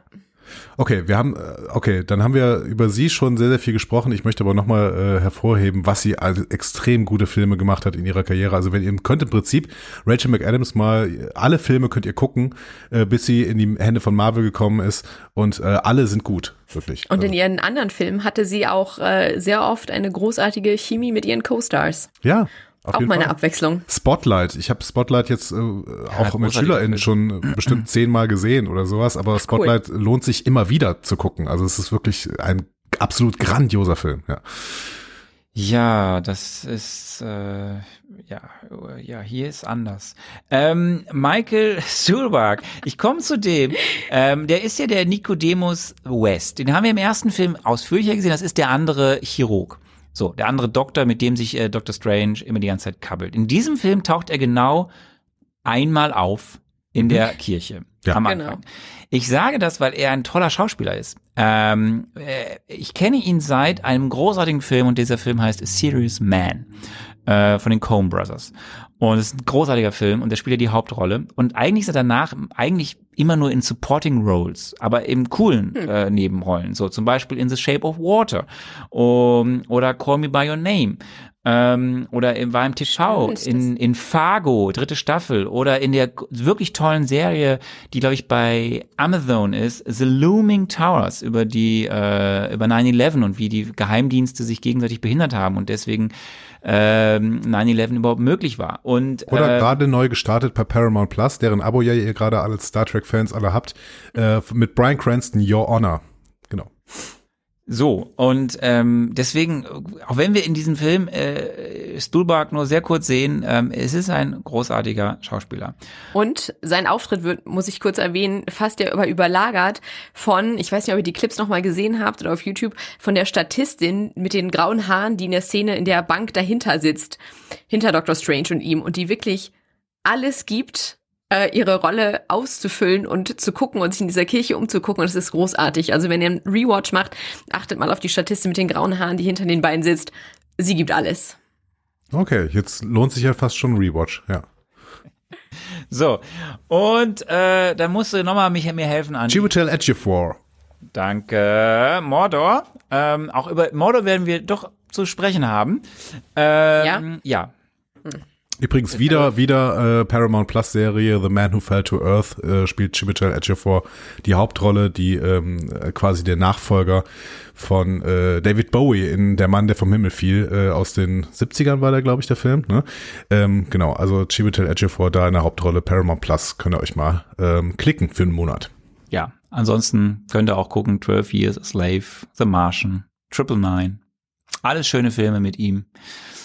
Und er ist auch in diesem Film. So, zu den weiteren Gaststars und äh, Cameos kommen wir dann so an. Wenn es soweit Ähm, ist, ja. Äh, Le Leute, ich weiß, vielleicht werden wir jetzt, vielleicht sind jetzt schon manche äh, irgendwie genervt. Äh, wir werden das alles begründen. Wir werden äh, eine, ich habe ja hier ganz viele tolle Infos. Ich habe auch ganz viele Easter Eggs und Hintergrundinfos. Wir werden eine ganz tolle Besprechung machen.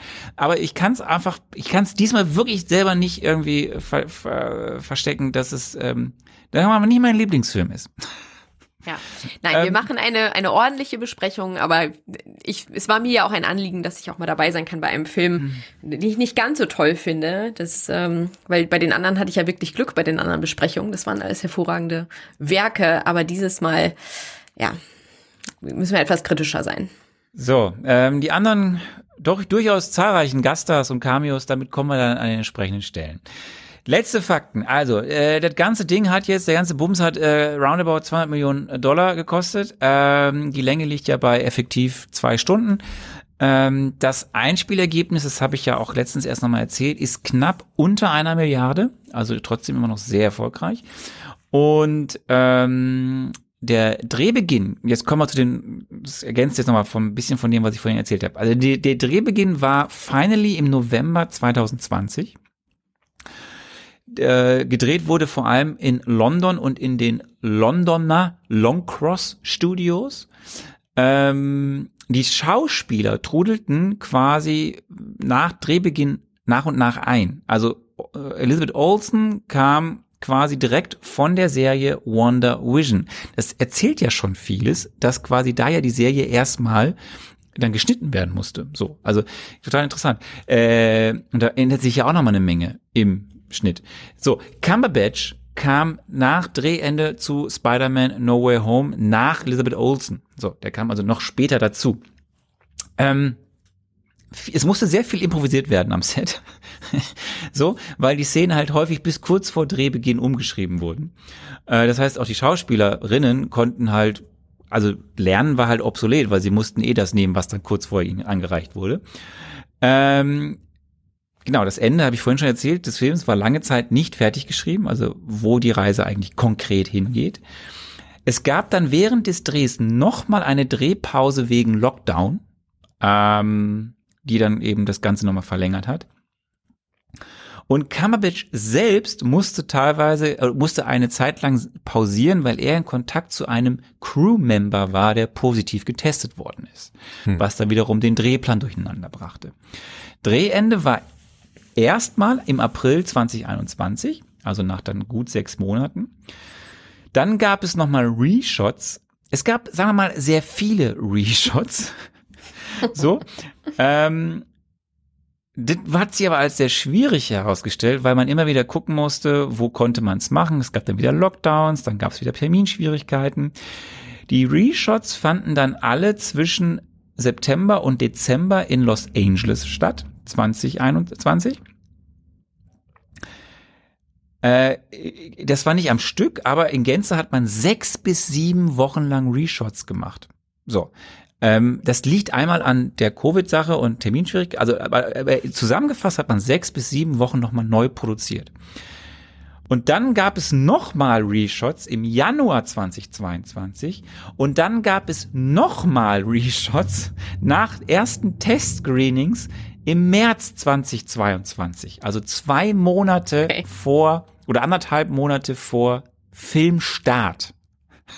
Okay. Ja. Ich habe noch ein paar letzte Fakten. Oh, kurz vor ähm, ähm, genau, das haben wir gerade schon erwähnt. Äh, Raimi und Waldron kannten, äh, Waldron kannten lange Zeit nicht, was bei Wonder Vision passiert, schräg, schräg, wie das Ganze ausgeht. Die erste Version des Films war 40 Minuten länger. da musste er sie aber zusammenschneiden, der Raimi, auf die Zeit, die wir jetzt haben. Ähm, alle Außenstadtszenen wurden in einem vier Blocks umfassenden Backlot gedreht, also es ist wirklich nichts on Location gedreht worden. Es ist alles irgendwo in Studio-Umgebung oder Backlot-Umgebung gedreht worden. So viel zum Multiversum. Alles in einem ähm, Hinterhof. Alles in einem Hinterhof. Es erklärt vielleicht auch was. Die Illuminati im Film waren nie gleichzeitig am Ort. Okay. Teilweise waren auch nicht mal Strange oder Wanda im Raum, als sie ihre Szenen gedreht haben, was alles mit Covid-Maßnahmen zu tun hat oder Drehschwierigkeiten oder äh, Terminschwierigkeiten. Ah, die Auge des Monsters Gargantos oder den äh, in Comics genannten Shuma Gorath, den wir am Anfang des Films sind, das ist das Aug, äh, der Augapfel von Elizabeth Olsen. Hm. Also, nur so als kleiner. Bisschen Foreshadowing im Film. Ja. Ähm, genau, warum heißt äh, Shuma Gorath, den kennen viele aus den Comics, nicht äh, Shuma Gorath im Film, sondern Gargantos. Äh, oder ich glaube, der wird gar nicht genannt, wird dann nur irgendwo äh, hingeschrieben in den, in den Credits. Das hat was mit rechte Schwierigkeiten zu tun, weil der Name irgendwie von einer Spielerfirma exklusiv verwendet werden darf, Shuma Gorath. So, jetzt haben wir genug Hintergrund, wir können einsteigen. Ähm, Andy, it's your turn. Du musst jetzt wieder das sagen, was du so gerne sagst. Ähm, ab diesem Moment werden wir kein Blatt mehr vor den Mund nehmen und äh, gnadenlos die, äh, den Plot, wenn man das so nennen darf, dieses Films zu spoilern. Das heißt, wir geben ab jetzt ein Spoiler Alert. So. Seid ihr bereit? Sarah, bist du bereit? Ich sammle mich, ich atme tief ein oder aus. Let's do it. Okay, Andi, halt schon mal den Finger gespitzt für den ersten äh, Finger äh, Ton. gespitzt, angespitzt. Angespitzt. bereit? Gespitzt? Okay, egal. Liebe Leute, ihr seid auch bereit, dann können wir loslegen. Wir fangen an mit der Frage, die ich dir gestellt habe, nämlich der Film steigt unter anderem direkt mit America Chavez ein, aber nicht in unserem Universum. Was passiert im Opening, lieber Andi? Das hast du gesagt. Im Opening lernen wir Miss America, America Chavez kennen, die sich in ihrem Universum auf einem grünen Glibberplaneten ein Eis kauft. Du bist halt, du hattest echt keine hohen Erwartungen. Ja, aber ich meine, was soll ich? Du hast mir nur gesagt, dass wir America Chavez kennenlernen, aber nicht in unserem Universum. Da konnte wirklich alles passieren, deswegen habe ich mal einfach irgendwas Wahlloses gesagt. Ähm, und natürlich, also wie hätte ich denn auf diesen, auf das da kommen können? Ähm, wobei, ich muss sagen, bevor wir jetzt gleich das erzählen, was da passiert, mich hat diese Szene tatsächlich auch an gute Computerspiele erinnert. Also irgendwie, ähm, ähm, keine Ahnung, also an so äh, irgendwie so Action-Adventures oder sowas, wo man sich so entlanghangeln muss an Okay. bestimmten äh, Teilen oder so. Oder oder äh, an ähm, an hier äh, Mario Kart, Rainbow Road oder sowas. Also ein bisschen so, bisschen so war's, finde ich. Hatte ich dann die, äh, hatte ich dann diese Szene schon direkt gecatcht? Ja, die hat mich voll gecatcht. Ich war voll drin, tatsächlich, ja. Ich habe Okay. für eine Sekunde erst gedacht, äh, ob der Film an der falschen Stelle angefangen hat oder ob ich irgendwas verpasst habe. Was eigentlich nicht der Fall ist, äh, da ich notorisch zu früh komme bei solchen Sachen äh, und dann schon eine Viertelstunde im Kinosaal sitze. Und da dachte ich so, Sekunde, was, was habe ich hier nicht mitbekommen? Also, wir machen es wieder so, ich erzähle jetzt ein bisschen, was da passiert und ihr dürft wieder immer reingerätschen. Ja. Ähm, oder was Los. sagen, oder ich, stell, oder ich stelle Fragen. Also, wir sehen Defend the Strange. Defend the Strange. Es ist die Kabelei um das Buch des, oder der Vishanti. Ähm, hier ist Defend the Strange, äh, der oberste Zauberer in diesem ähm, Universum, in dem wir uns hier befinden. Und äh, zusammen mit unserer America Chavez flieht er vor besagten Schuma Gorat oder Gorgantos. Und sie wollen eben zu diesem besagten Buch äh, der Vishanti. Klappt alles nur so bedingt, ne? Es geht hoch und runter und seitwärts und dann irgendwann, ähm, ja, äh, denkt sich Strange, warum rennen wir eigentlich hier die ganze Zeit weg? Das funktioniert eh alles nicht, der ganze Kack. Äh, komm, Chavez, jetzt äh, entziehe ich dir deine Kräfte und töte dich. Dann können wir das Ganze hier irgendwie auch äh, zu Ende bringen und das ganze Multiversum bleibt bestehen. Ähm, ja, und dann erfahren wir ja immer, wenn, wenn es hier äh, um Angst geht, dann öffnet die Chavez ein Portal. Und dann, äh, das ist das so. So, ich gebe kurz den Eskurs, äh, warum ich mal Defender Das ist übrigens sage. Worldbuilding. Wenn man Ang Angst bekommt, öffnet sich ein Portal. Wenn das sofort in der Szene eingezeigt wird, ist das Worldbuilding. Wollte ich nur mal kurz erwähnen. Finde ich gut. Kurze Fußnote. Ja. So, ähm, ja, also es gab ein äh, Defenders-Team in den Comics. Die hat, das war die Originalbesetzung Hulk, Silver Surfer, Namor, eine Figur, die wir auch dann bald sehen werden, und Oh ja. Doctor Strange und äh, Namor ist Aquaman, deswegen, ne? So Mach ungefähr. einfach weiter. So, äh, und das Interessante ist, dass das Kos- Kostüm, was wir im Film sehen, äh, sehr dem Kostüm aus den Comics äh, sich äh, an, an, angenähert ist. So, über Shuma Gorath äh, habe ich schon gesagt, warum er hier in dem Film nicht so genannt wird. Ähm, der, diese Figur gehört zu den Old Ones, ähm, einer Truppe dunkler, grauenvoller, dämonischer Götter, die älter sind als das Universum selbst.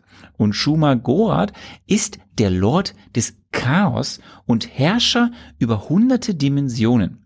Und er ist quasi in den Comics ein erbitterter Feind von Doctor Strange und hatte seinen ersten Auftritt in den Comics 1967. So, und um das Ganze dann Reigen jetzt abzuschließen, weil wir haben ja jetzt hier auch noch das Buch der Vishanti.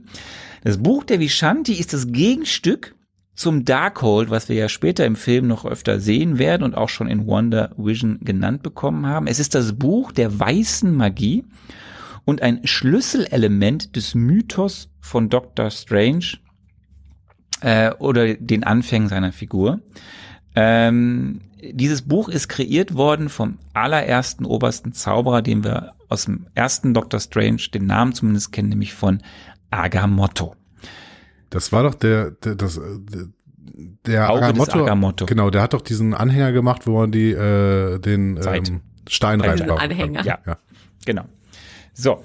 Andi, ähm, möchtet ihr, Sarah, möchtest du noch erst was ergänzen? Ähm, ja, kurz zum, zum Outfit vielleicht noch von äh, America Chavez, weil du hattest auch das von dem Defender Strange erwähnt. Sie hat ja auch diese Jacke an mit den Stars und Stripes. Das fand ich nochmal einen schönen Verweis. Also natürlich auf ihren Namen America, aber auch auf diese sternenförmigen Portale, die sie eröffnet. Und sie trägt auch einen Pin mit der LGBTQ-Flagge. Und es steht auf ihrer Jacke auch noch drauf, ich, ähm, Love is Love. Ich glaube also Amor es Amor in Spanisch, weil sie in den Comics ja auch ein queerer Charakter ist. Äh, das ist ja, Also da wird auch hier nochmal gleich zart, erzählt. Ja. zart angedeutet später im Film, was ja zu großen Verwerfungen für in manchen Ländern geführt hat. Ja, wie so oft leider. Ähm, genau. Aber das nochmal, wie gesagt, weil man sie ja auch gleich sieht in diesem Outfit in der ersten Szene. Ja. Andi, als du jetzt diese ersten fünf Minuten gesehen hast, Mhm. da warst du doch, da warst du doch Feuer und Flamme, oder? Ja, also keine Ahnung. Ähm, ich hatte ja wirklich relativ wenig Erwartung. Ich fand deswegen aber diese Szene gar nicht so schlecht, ehrlich gesagt, ähm, weil ich äh, das Gefühl hatte, ja, hier, ich werde hier mitten in eine Handlung reingeworfen, das ist kein Problem.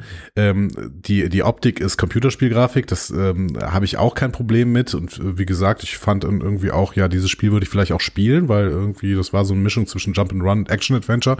Äh, fand ich äh, schon nicht so schlecht. Ne? Also ich weiß nicht, ob ihr mal gespielt habt, aber im Prinzip solche Passagen, wo man sich irgendwie von Plattform zu Plattform springen muss oder sowas, die gibt's in ganz, ganz vielen Spielen, ja. Ne? Ähm, und das haben sie ja im Prinzip hier gemacht. Ähm, und dann fand ich tatsächlich auch einen guten Move, dass sie hier Worldbuilding betreiben. Das heißt, sie zeigen uns äh, etwas, was America Chavez angeht, nämlich in dem Moment, wo die sich bedroht fühlt, wo die Angst bekommt, öffnet sie ein Portal und kann darin verschwinden.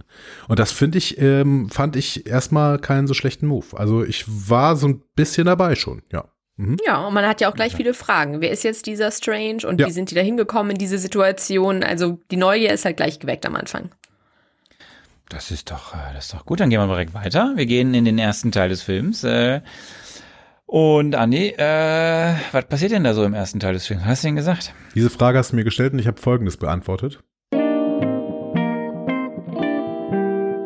Im ersten Teil verzaubert sich Doctor Strange ein weiteres Mal und er löst einen großen Multiversumskonflikt aus. Dieser Multiversumskonflikt macht ihn im Prinzip zum Bösewicht dieses Films, obwohl er das gar nicht beabsichtigt hat, denn er bringt die einzelnen Universen des Multiversums vollständig durcheinander. Wir haben Gegner aus unterschiedlichen Universen in anderen Universen, Gegner, auf die das jeweilige Universum gar nicht vorbereitet ist. Wer im Endeffekt dann aus der Patsche helfen muss, wird tatsächlich jemand sein, der eigentlich gar nichts mehr Gutes im Schilde hat und der traumatisiert ist. Und diesejenige wird sein Wanda. Ja, ich habe ein bisschen noch diesen Konflikt in No Way Home, wo Dr. Dully sich verzaubert irgendwie ähm, im, im Blick und deswegen habe ich das so spekuliert. Es läuft ja ein bisschen anders und vielleicht eher auch genau andersrum. So. Aber deine Version hätte ich mir auch gerne angeguckt. Also Ja, ich weiß nicht. doch, doch. Wir sehen Kollege Strange, wie er äh, aufwacht und die ganzen, also habt ihr das auch, dass ihr, also habt ihr auch einen offenen Laptop die ganze Zeit neben euch stehen nachts? Hätte ich viel zu sehr Angst, dass der dann kaputt fällt und vom Bett fällt. Ich habe in, in meinem Schlafzimmer tatsächlich keinen Computer, aber äh, mein Computer ist auch immer an, ja. Aber Weder noch. der, der, Computer der ist steht aus. ja, Nichts im da Schlaf. steht ja so ein, so ein, so ein, so ein Surface neben ihm auf dem Bett. Aber egal. Ist mir so aufgefallen. Offen. Ähm, also Strange hat hart geträumt äh, und denkt sich so, oh nee, was war das denn? Und geht dann zur Hochzeit und wir stellen fest, oh, Christine Palmer ist verheiratet, aber nicht mit ihm. Zuvor trifft er auf Dr. West. Es gibt diese kurze, intensive Szene. Ähm, hat das alles sein müssen? Fragt Dr. West ihn und dann sagt Strange, tja, das ist halt so. Aber dann hat West noch so einen, so einen kleinen, äh, so, gibt ihm noch so einen kleinen mit, aber die Prinzessin hast du nicht bekommen. Wir sind äh, dann direkt auf der Hochzeit. Ähm, ist das, ich frag mal so kurz, dann steht er ja in der Bar und dann kommt der Christine. Ich frag mal so die Frau in der Runde. Ist das der beste Moment der Braut Rotwein zu, zu, sagen, trinken? Ach so. Sorry, das hat mich, das muss ich kurz sagen, das hat mich ja nervöser gemacht, als jedes Monster, was gezeigt wird, dass sie in ihrem wirklich super schönen Kleid und Outfit in dem weißen Okay. aller Kleider steht und einfach dieses Glas Rotwein trinkt. Und da dachte ich schon, dass das mein Nervenkostüm war nicht bereit dafür. Okay, das ist die Aber Madness, von der alle fragen? reden. Ich Ja. wollte fragen, ob es der coolste Moment ist, auf einer Hochzeit die Braut zu fragen, hey, ich wünschte, ich wäre anders gewesen. Es war mir immer sehr wichtig, das mit uns. Nee, es gibt bessere Momente dafür. Und ich glaube, der Moment ist schon lange verstrichen, auch bei beiden. Aber ich meine, ja, die Sache, die Männer tun, äh, anstatt in Therapie mal zu gehen. You, ne- you never know. Weißt Aber du? Ja. ich kann die Tendenz schon verstehen. Also es ist natürlich falsch. ne? Bitte. Ja, äh, ja, aber es ist natürlich falsch, Ja. aber ich kann den Moment, ich kann das schon verstehen, dass man in dem Moment wehmütig wird und denkt so, ach ja, früher war und ich wäre ja auch Ja, aber wieder. dann sag ich's doch Aber nicht der Natürlich sag ich's nicht. Danke. Natürlich dann ist das sprichst du mit deinem falsch. Kumpel, dann sprichst du mit Wong darüber. Aber jetzt hat Christine Ja. hat schon genug zu tun an dem Tag. Ja, aber Du ich, trinkst halt noch sieben Rotwein. ich wollte doch hier nur mal die Charakterentwicklung in, äh, in, in Schutz nehmen. Äh, Dr. Strange Ja, aber da ist ja wirklich- keine. Dr. Strange ist ein labiler Charakter die ganze Zeit schon. Der hat, der hat im Prinzip gar nichts Richtiges im Leben ähm, und macht immer alles falsch. Natürlich läuft er dann auch auf so eine Hochzeit und, und äh, bricht dann in Gefühlsregungen aus. Weil diese Gefühlsregungen, das, die kann ich halt gut verstehen. Und dann irgendwie, dass er sich dann nicht unter Kontrolle hat, weil er sich selber total geil findet, ununterbrochen, äh, dann ist es halt, äh, finde ich, finde ich schon relativ konsequent irgendwie. Ja, also charakterkonform, ja, war es eine gute Idee? Nein. Genau, Nein, natürlich das keine gute es. Idee. So, und es tut, mir- tat mir in diesem Moment wirklich leid. Aber sie hat dann ja wenigstens hat sie ja gekontert und äh, dann wird ja diese Awkward-Szene auch irgendwie äh, aufgelöst, weil draußen kommt so ein einäugiges Monster. Wir sind in den er Straßen kann von New sich York. cool in Szene setzen. er kann sich cool in Szene setzen und dem Mann äh, von Christine Palmer was bieten. Ähm, Andi, möchtest du kurz erzählen? Du machst das ja so gern. Du bist ja so jetzt ein Fan gewesen von Jump and Run gerade. Und jetzt denke ich mir, jetzt kommt wahrscheinlich die total großartige Beschreibung, was jetzt da passiert. Äh, nee, also ähm, ja, keine Ahnung. Irgendwie gibt es Geschrei und deswegen springt er vom Balkon äh, und äh, hat dann aber seine Klamotten schnell an und läuft dahin und da äh, wird ein Bus durchgeschnitten. Also er schneidet einen Bus durch, keine Ahnung. Da ist ein, da ist ein unsichtbares Monster, das bedroht ein kleines Mädchen und dieses kleine Mädchen wird dann relativ schnell von ihm gerettet und dann wird dieses Monster auch ganz kurz ähm, sichtbar und Wong kommt an und da gibt's Portale und weiß nicht, sowas halt. Das, ich merke, dass das hat dir jetzt nicht so gefallen. Nein, aber das weißt du ja auch. Das ist keine Ahnung. Was ist jetzt der Unterschied zwischen dieser Szene und der davor? Das ist eine unnütze, generische äh, Blödsinnsszene, ähm, die ich hunderttausendmal genauso schon gesehen habe. Das ist halt New York Straßenkampf. Ja, Ne? So. Das ist genau. halt, ja. Und, aber ich möchte sagen, was mir in der Szene gefallen hat, ich finde einfach, Wong und Dr. Strange haben eine sehr gute Chemie. Also die beiden zusammen könnte ich mir angucken, da war ich sofort weitaus mehr drin, als es tut mir leid, aber als es jemals eine Szene mit äh, Dr. Strange und Christine schaffen könnte. Ja, äh, und der Wong ist ja eh, der, äh, der stiehlt ja ganz viele auch Ja. Einfach mit seiner ganzen, Absolut. Äh, sehr, sehr, auch diesen kleinen Gesten, die er macht. Ja, also der Kampf ist dann vorbei. Ähm, der, der, der Augapfel ist quasi aus dem äh, Tier gezogen worden. Und ähm, dann gibt es ein bisschen Infodumping. Äh, wir erfahren in dem Gespräch mit America Chavez, dass äh, Strange äh, zwar das mit dem Multiversen ja kennt, das wissen wir aus Spider-Man, aber da müssen wir jetzt kurz drüber reden. Er weiß nicht, woher die Spinnenweben bei Spidey kommen, deswegen, also wir wissen, er weiß, wer Spidey ist, aber ne, also er kennt jetzt nicht die Person dahinter. Das soll mir die Szene erzählen, oder? Also weil ich, ich hänge ja immer noch bei, bei dem Zauber aus äh, Spider-Man Nowhere Home, was da jetzt eigentlich gezaubert wurde. Das müssen Alle- wir sie wieder aufmachen. Alle wissen, dass es Spider-Man gibt, aber niemand Genau. weiß, wer Peter Parker ist. Also oder oder andersrum. Ja, genau. Ja. So, also Chavez erklärt nochmal ihre Kräfte, dass sie sie nicht so wirklich kontrollieren kann, oder zumindest weiß nicht, wie es äh, geht. Sie hat äh, 73 Universen schon äh, quasi durch, durch, durchflogen, durchschritten. Das war sie auf jeden Fall, sagt sie da in dem Gespräch. Ähm, und irgendwas ist halt hinter ihr her. So, wie zum Beispiel der Schumer Gorad. Und ähm, es geht um das Buch der Vishanti. Sie droppt so ein paar weitere Infos und führt die beiden dann zum toten Dr. Strange, der äh, ja quasi sie äh, aus dem anderen Universum, der sie ja eigentlich töten wollte, und droppt dann noch diesen schönen Satz, Träume sind Fenster zu den Leben unseres multiversalen Ichs. Wisst ihr Bescheid? Aber hallo. Mhm. So. ähm, damit jetzt, jetzt wurde alles Wichtige gedumpt, alle Infos sind jetzt gedroppt worden und dann muss man irgendwie Ich glaube, weiter in der Hand? ich, ich Ja, glaube bitte? übrigens, ich glaube, dass sie mit äh, diesem Satz so ein bisschen so so einen Matrix 1 Effekt machen wollten, als äh, äh, Neo da ein Déjà-vu hat und dann irgendwann äh, Morpheus sagt, Déjà-vus sind Fehler in der Matrix. So dass dass wir uns jetzt die ganze Zeit darüber unterhalten, äh, wenn wir mal geträumt haben oder sowas, dass jemand sagt, hey, guck mal, weißt du, wie in Doctor Strange Träume sind Fenster zum Leben unseres multi multiversalen Ichs oder sowas. Ich glaube, das wollten das wollten sie hier mit schaffen irgendwie so einen Moment. Das war Arnes Cold Open, meinst du? Ja, genau. Genau. Also im Prinzip haben sie es erreicht. Durch dich. Ja, weil ich, Zack. ja, ich, das, äh, bei mir hat's gefruchtet, wie du merkst. Ja. Ähm, ja aber es, man konnte dann sich nicht weiter Gedanken darüber machen, weil es wurde direkt, mit so, es ging dann direkt weiter, weil jetzt, jetzt muss man ja irgendwie überlegen, okay, wie kommt man denn jetzt zum Buch der Vishanti, wer könnte denn da einem helfen und überhaupt und irgendwie da und dann kommt man auf die Idee, ey, da gibt es ja noch eine Zaubererin ähm, und wir hören das Wonder Vision Intro, sehen äh, Wanda, wie sie da irgendwie am Anfang von Wonder Vision mit Billy und Tommy oder in Folge 4 war es oder 5 äh, in ihrem Häuslein steht. Und dann sehen wir, wie Wanda aus ihrer heilen Welt erwacht. Es war doch nur ein Traum. Wir haben ja gerade erfahren, multiversales Ich. Klimper, klimper. Ja, bitte. Sehr gute Szene. Also das muss ich sagen, diese, die Einführung, diese traumatischen Flashbacks, diese Endszene von WandaVision, also auch dieses Finale nochmal, ähm, fantastisch und Elizabeth Olsen, also auch wenn wir nachher über unsere, die positiven Aspekte des Films ja auch noch sprechen, die ist einfach ein totales Highlight für mich in dem ganzen Film. Und diese Szene, wie sie aufwacht, wie die Kamera sich bewegt, wie ruhig es ist, auch, auch die Farbgebung in der Szene, also alles so ein bisschen dieses, ja, die, die, dieses Unterkühlte, gerade wenn wir das vergleichen mit der Einführung am Anfang mit America Chavez und dem Rumgespringe und so. Also die paar Sekunden fand ich sehr schön gefilmt, muss ich sagen. Und da hatte ich gleich wirklich Flashbacks zu WandaVision und dachte, oh Gott, die Arme, das Trauma ist äh, sehr offensichtlich noch nicht vorbei. Ich habe nur hier wieder, also ich würde dir vollkommen recht geben. Ich finde auch, dass Elizabeth Olsen eine, eine riesige Bereicherung dieses Films ist.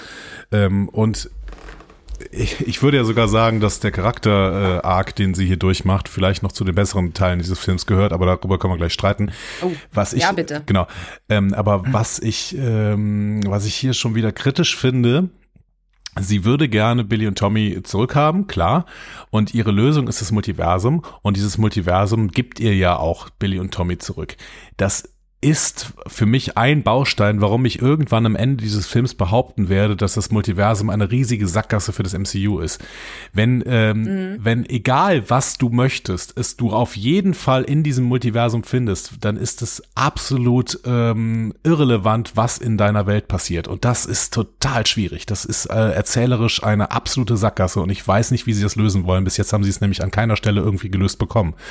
Ähm, Ja, weil Billy und gerne Billy, noch mal drauf Billy eingehen, und Tommy, noch ein paar weitere genau. Probleme. Ja. Richtig, absolut. Billy und Tommy waren nämlich eigentlich ja ihre Erfindungen ne, für ihre eigene, eigentliche Welt. Und jetzt wird uns erzählt, egal, das waren halt ihre Erfindungen, aber die gibt es natürlich trotzdem irgendwo. Und zwar genau so, wie sie sie in, selber erfunden hat in WandaVision. Ah, und das ist schwierig, schwierig, schwierig, weil dann, dann gibt es natürlich alles. Ähm, das kann ja in der Multiversumstheorie auch so vorkommen, dass es tatsächlich alles überall irgendwo gibt. Ähm, aber dann haben wir erzählerisch wirklich eine absolute Sackgasse, glaube ich. Das war ja auch ein bisschen das Problem, was wir in Loki auch gesehen haben, Ja, ne? genau. als dann die ganzen Infinity Stones irgendwie da in der Schublade lagen und die gesagt haben, ja, wie witzig, die finden wir überall, manche nutzen das als Briefbeschwerer, was dann natürlich in Frage stellt, ja gut, then what's at stake, ne? Also Ja. um was geht es dann letztendlich? Genau. Ja. Wir werden abwarten müssen, was da passiert. Ich würde jetzt mal einfach bei dieser Szene bleiben, weil ich gieße nämlich jetzt schon einfach in dieser Szene schon wieder Wein ins Wasser.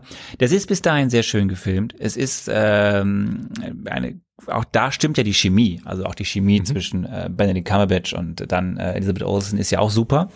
Äh, dann gibt's diesen Ja, Ja. aber ja, ja, ist sie, aber ich muss auch sagen, das hat mich auch schon gestört, wie schnell das abgehandelt wurde. Ja, also nach dem Motto mit. Westview, ne, okay, ja, sorry, okay. Ja, Dann los. Also das, also du merkst hier einfach, es ist, also diese erste halbe Stunde dieses Films, und das ist ja hier so der, der, der, der Turning Point, ich sehe eine Figur, die ein Hauptcharakter dieses Filmes wieder und innerhalb von zwei Minuten oder zweieinhalb Minuten kriege ich kurz gesagt, was ist der, kriege ich nochmal kurz, was ist das Problem? So, was hat sie da erlebt?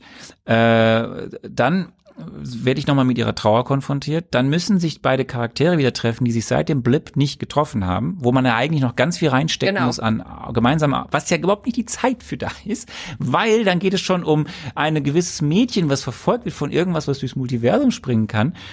Und dann äh, muss relativ schnell auch noch klar gemacht werden, aber eigentlich bin ich die Bösewichtin, ohne mir zu erklären bis dato, wirklich nachvollziehbar, warum sie denn jetzt schon sofort hier seid. Also können wir, äh, aber so, und das meine ich so, alter Schwede, hier wurde aber jetzt mal, okay, alles ist klar. Jetzt ist äh, Wanda direkt Scarlet Witch. Ähm, ähm, ohne dass man das jetzt noch weiter hätte herleiten müssen. Klar, später die Erzählungen des Darkhold, das kann ich ja nochmal erzählen jetzt. Wir sehen dann das Darkhold, sie hat's ja dabei. Ähm, das ist das, habe ich schon gesagt, das Gegenstück zum Buch der Vishanti. Ein Wälzer, der als Buch der Verdammten bekannt ist. Und was das ausmacht, ist eben dieses Buch korrumpiert seinen Besitzer, seine Besitzerin. Und damit wird ja am Ende eigentlich fast alles erzählt, aber da können wir noch später zu kommen, was da, warum Wanda so ist, wie sie ist. So ganz anders als die Wanda, die wir da in Wonder Vision gesehen haben, zuletzt. Wobei wurde da, Ja. das uns nicht in den letzten Szenen von WandaVision zumindest schon gezeigt? Es wurde gezeigt, dass Es sie wurde das angedeutet, hat. ja, genau. Ja. Aber da war sie noch keine mördernde Kampfmaschine. Da war sie noch nicht The Terminator. Ja. Ja. Das hat uns noch nicht gezeigt. Das ist sich einfach von hier dann an. Ja. Ähm, was, ja, äh, Ja. so, also das ist das, was ich zu dieser Szene sagen kann. So, äh, und wa- eine Sache habe ich noch, was ich nicht verstehe, ist wirklich, echt jetzt? Dr. Strange merkt nicht, dass er in einer Illusion ist. Dr. Dully. Dr. Dully. Andreas war das nicht irritiert. Das, Also, ja, Apfelplantage und Ja. auf einmal macht sie Schnipp und dann ist da alles irgendwie äh, vor Ort zur Hölle und äh, das ist wirklich der, der ehemals Sorcerer Supreme, der nur nicht Sorcerer Supreme ist, weil er halt fünf Jahre weggeblippt wurde im MCU, aber der zweitmächtigste Zauberer halt dann, neben Wong, ähm, oder was weiß ich, aber der merkt dann nicht, dass er in einer, also wirklich Aber jetzt? Arne, jetzt mal ganz ehrlich, uns wird seit, uns wird seit mehreren MCU-Produktionen ständig quasi gezeigt, dass Doctor Strange ein Trottel ist. In allen möglichen, äh, an allen möglichen Situationen. Ob jetzt bei Spider-Man, ob jetzt eben bei dieser Hochzeit, das ist einfach ein Trottel. Der, der, der rafft gar nichts, was um ihn rum abgeht. Ich glaube einfach, es ist ihm auch egal. Also er ist einfach so fokussiert, weil, also das hat mich auch in dieser Szene so gestört. Der schlägt da auf, der sagt, ja, Westview, who cares, ist ihm eigentlich wurscht, äh, fragt sie auch eigentlich ja gar nichts, wie es ihr geht, es ist ihm scheißegal, sondern sagt nur, wir brauchen deine Hilfe. Also er ist ja nur fokussiert auf dieses Transaktionale. Was, was bekomme ich hier raus? Was, was brauche ich gerade? Welche Hilfe? Ähm, macht dann noch einen Witz mit der Lunchbox, so nach dem Motto, äh, na, wo ich auch dachte, ja gut, gerade vor dem Hintergrund, dass wir die weiblichen Avengers eh so wenig auf Merchandise haben, ist das auch nochmal eine eigene Diskussion wert. Aber man hat hier nochmal was gesehen, was ja auch oft kritisiert wird in Fankreisen, dass die Avengers halt echt in erster Linie anscheinend Kollegen sind und nicht unbedingt Freunde. Also, dass da keine, keine Nachfrage kommt, sondern es wirklich nur darum geht, so, ja, kannst du jetzt nochmal bitte aushelfen kommen. Ja, bis, Ja, auf, es ist- bis auf Hawkeye und ähm, genau, ja, okay. Ja, es gibt ja die einzelnen Du, Hawkeye Sachen, können wir auch nachher nochmal drüber sprechen. Den hätte ich nämlich auch gerne nochmal gehabt. Also der hätte hier gerne nochmal auftauchen können, auch in dem Film. Der hatte ja auch gerade mit Wanda auch äh, immer so Kontakte in den anderen Filmen und wäre hier vielleicht nochmal als, als nette Ergänzung gewesen, als eine Person, die vielleicht versucht hätte, nochmal auch Wanda zu erreichen, weil das ist ja auch was, was wir dann im Laufe sehen äh, des Films oder wenn die Handlung weitergeht. Ja, Wanda is gone, sagt dann irgendwie Doctor Strange und dann hat, hat sich das Ding ja auch erledigt. Also da, da bemüht sich ja auch keiner irgendwie mal zu ihr durchzustoßen und mal zu gucken, okay, können wir dich irgendwie wieder zurückholen? Was ist denn hier Ja. überhaupt los? Und vor allem wird ja auch doch noch der, der, der, der, der Flitzebogen wird ja auch kurz erwähnt. Also das sagt ja, das wird ja, Ja. ein fälliger Kommentar gemacht von äh, Dr. Strange. Ja, Äh, und dann war es das mit der Bemerkung äh, von Hawkeye. Und es ist halt, du merkst halt hier, okay, äh, man musste jetzt natürlich irgendwie das Zusammentreffen machen. Es war anders geplant. Ich komme jetzt zurück auf die Produktionsgeschichte. So wie es jetzt ist, ist es halt, sagen wir mal, interessant. So, diese, diese, Euphemismus. erstes, dieses Zusammentreffen. Wir gehen direkt weiter. Wir haben keine Zeit. Es passiert so viel in der ersten halben Stunde. Kampf um das Kamatage nämlich direkt. Also, ähm, Wanda, Scarlet Witch sagt, pass auf, wenn ihr mir die nicht bis heute Abend gebt, ist, äh, ich finde das schön, das typische Klischee.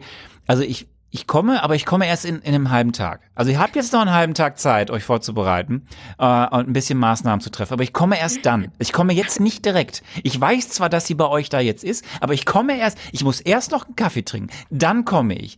So, spätestens da war der Moment, wo ich mich tierisch aufgeregt habe in diesem Film.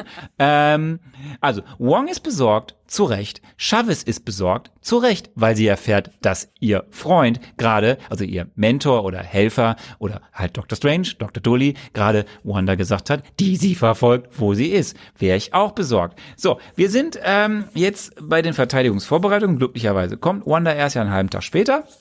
Mittendrin steht halt, äh, sehen wir wieder Figuren aus dem ersten Teil, zum Beispiel den Meister Hamir. Habe ich mich sehr gefreut. Das war der, am Anfang von Doctor Strange 1, oder am Anfang nicht, aber da, wo der zum ersten beim Kamatage ist, da dachte Dr. Strange, das wäre der oberste Zauberer. Das war er ja nicht. Ähm, wir sehen eine Figur namens äh, Rintra. Das ist so ein Minotaurus. Äh, äh, der ist aus den Comics auch bekannt. Ähm, ja, und dann ähm, kommt die gute äh, Scarlet Witch Wanda. Es ist alles sehr düster, aufregend. Hu. Wobei auch spannend, erst kommt es mit so einer riesigen, einer riesigen, wirklich imposant, da auch wirklich cooles CGI, äh, dunklen Wolke und dann kommt sie so rot da durch, sieht super aus und alles verdunkelt sich und in der nächsten Szene ist aber diese ganze Wolke schon wieder weg. Wanda muss ja auch sehen, wen sie alles niedermetzelt. Fand ich irgendwie nicht so schön. Ja, dunkle, dunkle ähm, Wolken ähm, waren schon in Lost und in Loki nicht so gut. Aber hier, ähm, ich fand grundsätzlich diese, ähm, den Kampf ums Kamatage fand ich eigentlich ganz spannend und auch ganz spannend inszeniert. Natürlich war das alles so ein bisschen Computerspielgrafik, ähm, wie an so vielen Stellen. Also CGI von Marvel hat auch wirklich ein paar Probleme in dieser äh, Phase, möchte ich sagen. Aber grundsätzlich mhm. fand ich das schön inszeniert, vor allen Dingen, weil es ja eben gerade am Anfang nicht so dunkel war. Es war ja sehr, sehr hell, wie sie angreift und ähm, äh, als sie angreift. Und das fand ich äh, schön inszeniert und ich fand dann auch den Moment, als klar ist, äh, Leute, versucht irgendwie eure Gedanken abzuschirmen, wie auch immer das funktionieren kann, whatever. Aber äh, der, der äh, arme kleine Akolyt da, der schafft's halt nicht und äh, deswegen ähm, bricht das gesamte Schild zusammen. Das fand ich auch einen schönen Moment eigentlich. Also ich fand es ganz gut erzählt als Actionsequenz hier. Mhm. Und nochmal der Dialog auch zwischen Dr. Strange und ihr, den fand ich auch sehr der gut. War also gut. das war nochmal auch war in der gut. schauspielerischen Leistung, dieser Schmerz, der da aus ihr spricht, auch dieses, auch nochmal dieses It meant nothing, ne? Und auch diese Frage, was müssen bestimmte Figuren opfern in diesem ganzen Film oder auch gerade Frauen natürlich, also schon mal mit Blick auf Wakanda Forever ja vielleicht auch, so dieses, ne, sprich nicht zu mir über Opfer, denn du hast dein, dein hier Infinity Stone eigentlich sofort weggegeben, ohne irgendwie was opfern zu müssen. Und ich musste halt den Mann töten, den ich liebe. Und das war auch nochmal, also diese Szene Handkuss. Aber deswegen ähm, war auf meiner Positivliste grundsätzlich äh, die Motivation von Wanda, die, die für mich total gegeben war für diesen Film. Mhm. Und äh, dann auch eben, was sie dafür unternimmt, um diese Motivation durchzusetzen, dass eben aus der Verzweiflung heraus eben auch dann irgendwann äh, auf die dunkle Seite ge gewechselt wird. Das kann ich total nachvollziehen. Das heißt, ich fand hier die Motivation war zum Beispiel besser erklärt als bei manchen äh, Bösewichten in Phase 1 oder sowas. Also kommen wir nachher zu, sehe ich komplett anders und vor allen Dingen, das ist ja der Plot von WandaVision. Also Ja, das wurde klar. ja einfach ne, nochmal gemacht. Wo Das ich ist dachte, ein ja, bisschen gut. redundant, ja, aber Ja, das, das haben wir schon alles einmal Wir durchgespielt waren und schon wir weiter, besser durchgespielt. Genau. Genau. Ja. Ähm, aber ja, kommen wir später zu. Äh, wir haben dann diese Szene, also nochmal dieser, dieser, dieser Dialog, definitiv eines eine, gut, das hätte ich mir mehr gewünscht. Ja. Kommt dann nicht mehr so häufig vor.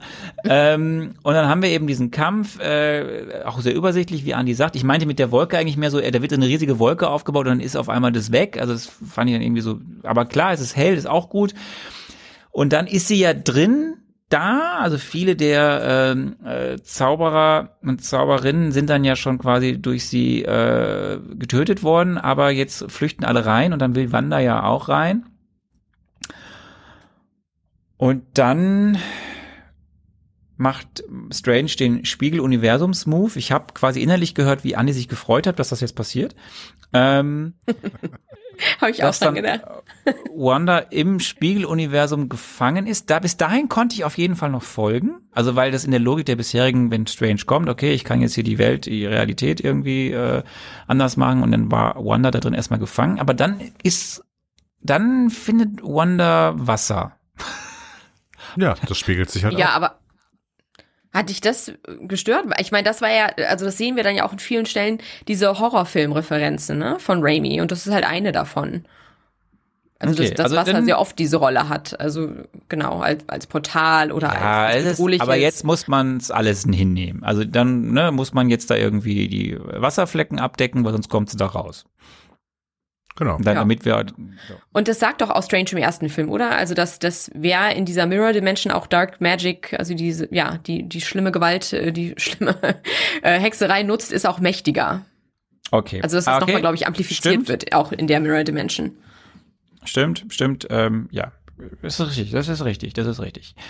Äh, Fakt ist einfach, äh, um es jetzt hier in dieser, äh, in diesem ersten Teil dann ähm, zum Abschluss zu bringen, ähm, sie kommt aus diesem, äh, was ist das eigentlich, äh, aus diesem äh, Gong raus, quasi so ein bisschen The Ring-Referenz, ähm, krabbelt sie da raus und ähm, äh, ja, macht sich dann gerade, würde ich mal sagen. Großartig, ja.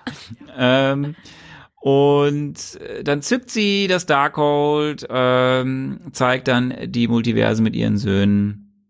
Strange versucht noch einmal, hier gibt's ja auch noch mal ein paar kluge Fragen oder ein, ein, ein Versuch eines äh, Appells, eines Gesprächs. Äh, was passiert zum Beispiel mit deren Müttern?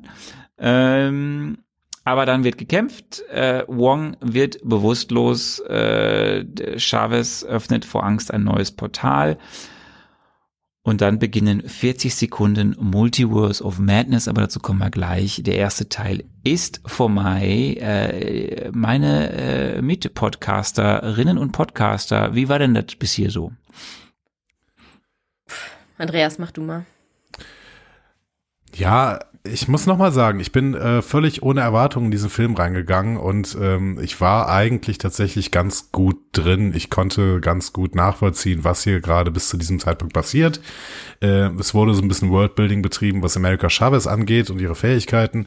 Es wurde so ein bisschen äh, Motivation von Wanda gezeigt, äh, warum sie denn jetzt äh, eher nicht auf der positiven Seite mitspielt, wie eigentlich Dr. Strange äh, wollte. Von Dr. Strange erwarte ich keine schlauen Moves mehr. Tut mir leid. Also nach den nach den äh, Darstellungen, die der in den letzten Filmen gezeigt hat, ist es halt für mich wirklich Dr. Dully. Und ähm, dementsprechend war auch das für mich relativ charakterkonform, wie der hier gehandelt hat. Das heißt, eigentlich ähm, war es ähm, nicht erwartungsgemäßig schlecht, sondern erwartungskonform, was die Figurenentwicklung angeht. Und dementsprechend war ich bis jetzt eigentlich ganz gut drin. Doctor Strange hat mich auch nicht überrascht, aber ich sehe es anders als Andreas. Also dieses, diese Konformität oder diese Entwicklung der Figuren, da war ich wirklich erstmal verwirrt oder hatte so ein bisschen Schleudertrauma von Wanda, weil das ging mir viel zu schnell. Also auch diese Attacke aufs Kamatage, wie sie dann wirklich auch alle ähm, ja, auch, auch alle schnell tötet, das sieht man ja auch alles und auch wie sie dieses erbarmungslose Verfolgen äh, von America Chavez, also ohne, dass da irgendwelche Parallelen gezogen werden, weil America Chavez ist ja auch ein interessanter Charakter mit super vielen Parallelen zu Wanda selbst, ja, also junges Mädchen, äh, die Eltern verloren, was wir dann ja später hören, mit dieser Kraft, mit der sie anfangs nicht umgehen kann und so, also sehr viele Parallelen, wo man vielleicht irgendwie auch hätte andocken können. Ähm, sie selber ist auf der Suche nach ihren Kindern, hat aber absolut keine Empathie eben für dieses Kind. Das waren Sachen, die ich in der Charakterzeichnung also das ist mir, ich kann da auch viel entschuldigen, aber das ist mir wirklich gegen den Strich gegangen. Was ich gut fand in diesem ersten Aspekt ist das Visuelle. Also ganz klar Sam Raimi, diese ganzen Szenen, diese Anlehnungen, diese Verweise auf, auf Horrorfilme, auch dieses, äh, diese Ein- und Ausblenden, also wo wir dann manchmal ja auch die so zwei Personen auf dem Screen sehen und dann wird, ja, werden die ein- und ausgeblendet. Das fand ich sehr gut und dann das größere oder noch ein, ein, ein größere Baustelle, auf die wir vielleicht auch noch mal kommen, ist, dieser Teil endet ja, als sie spricht mit Dr. Strange und ich glaube, hier fällt dann schon auch dieses Zitat, I'm not a monster, I'm a mother, ja, because I dream of them every night. Und wie oft haben wir jetzt schon hier gesprochen über diese Probleme mit, wie werden Frauenfiguren dargestellt, ähm, das Muttersein, was, was für eine Rolle spielt das? Also gerade Verweis nochmal auf Natascha und Age of Ultron. Und das wird hier so unachtsam aufgenommen im Drehbuch, als hätte es einfach diesen ganzen verfluchten Diskurs auch innerhalb der Fangemeinde vorher nicht gegeben. Und das fand ich eine sehr bizarre Wahl einfach für diesen Dialog. Aber da können wir vielleicht nochmal irgendwann in die Tiefe einsteigen. Tja, So da kann man dazu. gar nicht eigentlich mehr. äh, Das war einfach Marvel für heute. Wir haben eigentlich den äh, Film schon kritisiert. Ähm, nee, du sagst das ja. Es ist äh, genau richtig. Ähm, hier wird äh, ein, ein, ein, ein, ein, ein, ein, ein Trops, äh, Troops, Troops, was will ich eigentlich sagen? Ein, ein Tropos. Ein, was, was möchte ich Trope. Der sagen? Drops Eine ist Trope. Eine. Trope, genau, eine Trope äh, wieder aufgemacht, die wir eigentlich schon, ähm, ja, wo wir dachten, wir wären drüber hinweg. Und ähm, das andere Thema ist eben, wenn man mir zeigen möchte, dass ich dort jetzt eine vom Darkhold so quasi, also Sie, Sie machen ja nichts Halbes, nichts Ganzes. Also wenn Sie mir zeigen wollen, dass der Grundgedanke war, diesen Charakter-Arc, den wir in Wonder Vision sehen, der zu dem Punkt führt, wo sie dann am Ende da in der Hütte ist. Trauer, aber sie versucht da jetzt irgendwie klarzukommen. Und dann möchte man mir sagen, okay, darauf setzt dann das Darkhold auf und macht sie zu einer Killerin. Einer empathielosen Killerin. Dann kann's das von mir aus machen. Aber dann muss es mir einmal mehr als nur erklären, dann muss es mir irgendwie diesen, da muss es mir irgendwo, und wenn es im Zeitraffer ist oder irgendeiner Rückblende oder was weiß ich, Ja. so ist es einfach, das passt. Ich habe eine Figur in Wonder Vision gesehen ähm, und ich habe hier eine Figur, die teilweise da ansetzt, wo ich in Wonder schon war, aber dann in eine in einer Form umgedeutet wird zu einer Killermaschine, einer die wir so noch nie, nicht Ja. mal im allerersten Film, nicht mal in Age of Ultron war sie so skrupellos. Ähm, Heidewitzka. Also so kann man äh, Fanliebling auch zerstören. Und es ist natürlich auch dann ein bisschen faules Schreiben. Ne? Also wenn es dann irgendwie nur The Darkhold ist und dann zack haben wir diesen komplett anderen Charakter. Natürlich kann man sagen, okay, ähm, dieses Buch beeinflusst sie und das sehen wir ja auch später bei Doctor Strange und, und macht sie böse. Aber man kann ja wenigstens auch diesen inneren Kampf von ihr, also in Anführungsstrichen von unserer Wanda dagegen zeigen und wie sich die Individuen auch hier gegen wehren können. Auch so ein bisschen Lord of the Rings Style, ne? wo ja auch irgendwie jeder anders reagiert auf den Ring, aber wir haben immer noch so was Individuelles, was durchscheint. Und hier ist es einfach so ein, ja, generischer Bösewicht, der dann kommt, ohne dass mir dann an dem letztendlich auch was liegt. Wir machen mal besser weiter, weil wir müssen ja noch äh, den Rest des Films, weil wir haben ja erst 30, 40 Minuten besprochen, jetzt kommen ja noch ganz viel. Wir gehen nämlich jetzt ins Multiversum. Die Reise ins Multiversum beginnt, ähm, lieber Andi, und ich habe dich gefragt, was passiert da im zweiten Teil des Films? Und ich äh, antwortete dieses hier. Nein, nicht dieses hier, das hier. Moment. Das hätte Auf bestimmt der auch. Reise ins Multiversum begegnet Strange allen möglichen Figuren, die ihn schon auf seinem Weg ein Stück weit begleitet haben. Es wird Spider-Man auftauchen. Es wird auch eine Iteration von Thor auftauchen, denn auch mit diesem hatte er schon zu tun. Natürlich wird Wanda auftauchen, weil Wanda spielt tatsächlich auch eine aktive Rolle in diesem Film. Wong sowieso. Er wird auch eine neue Superheldin kennenlernen, nämlich Miss America, die in der Lage ist, die unterschiedlichen Universen zu bereisen und auch zu unterschiedlichen Zeitebenen aufzutauchen. Ja, was sagst du, Arne? Ja. Nee? All das in 40 Sekunden. Schön. äh, genau, 40 Sekunden lang nee. Okay, gut. Dann Ähm, gehen wir mal in Ja. Ja, wir gehen mal ein Jahr. Ähm, also wir haben jetzt den Madness-Moment, den richtigen Madness-Moment. Wir, wir springen durch, äh, durch, durch ungefähr 20 Universen ähm, mit ganz vielen lustigen kleinen Hinweisen, was das sein könnte. Wir sehen definitiv im zweiten Universum, was sie durchschreiten, das Living Tri Trib das, das lebende Tribunal, das Living Tribunal. Tribunal? Tribunal. Tri Sarah? Sag mal. Ich überlege gerade, was für ein Universum war das? Ja, Nein, Tribunal. wir sehen Tribunal, genau. Also wir sehen an, an zweiter Stelle sehen wir diese kosmischen riesigen, es ist, es ist ja alles sehr kurz, also ich kann es nur sagen, aber wir sehen Ja. dort das Living Tribunal, das sind riesige kosmische Wesen mit drei Gesichtern, die eigentlich das Multiversum schützen sollen. So, äh, und ähm, Was- das kommt zum ersten Was machen die gerade? Spielen die gerade Skat oder? Nö, die sind da, da, da fliegen die so durch. Das ist ja, geht alles sehr schnell. Es muss ja nicht viel passieren. Es ist ja immer nur sehr kurz. So. Und äh, das ist aber ein schöner Verweis auf die Comics, weil es ist, ähm, die stehen für äh, Gerechtigkeit, Notwendigkeit und Rache und beurteilen Wesen und Individuen, in, Individuen und verhindern, dass ein Universum mächtiger wird als ein anderes. Also die sind eigentlich in der Kosmologie oder in der, in der Mythologie des Multiversums ganz wichtig. Wir haben sie hier jetzt für ein paar Sekunden gesehen. So, vielleicht kommen sie nochmal wieder. Hier wurden sie auf jeden Fall angeteased. Und dann sehen wir halt äh, Natur mit riesigen Käfern und Kristalle und Wasser und Dinosaurier und Röhren und Puzzlegesichter und Farbe, das ist das Coolste. Und Steampunk äh, aller was weiß ich und, und, und, und. Und dann ist aber auch vorbei, weil dann sind wir in Welt 838. Und dann muss Stephen Strange kotzen. Ja. Und von all diesen coolen Welten, die uns gezeigt werden, landen wir in der Welt, in der das Verrückteste anscheinend ist, dass du bei Rot über die Straße gehen darfst. Ja.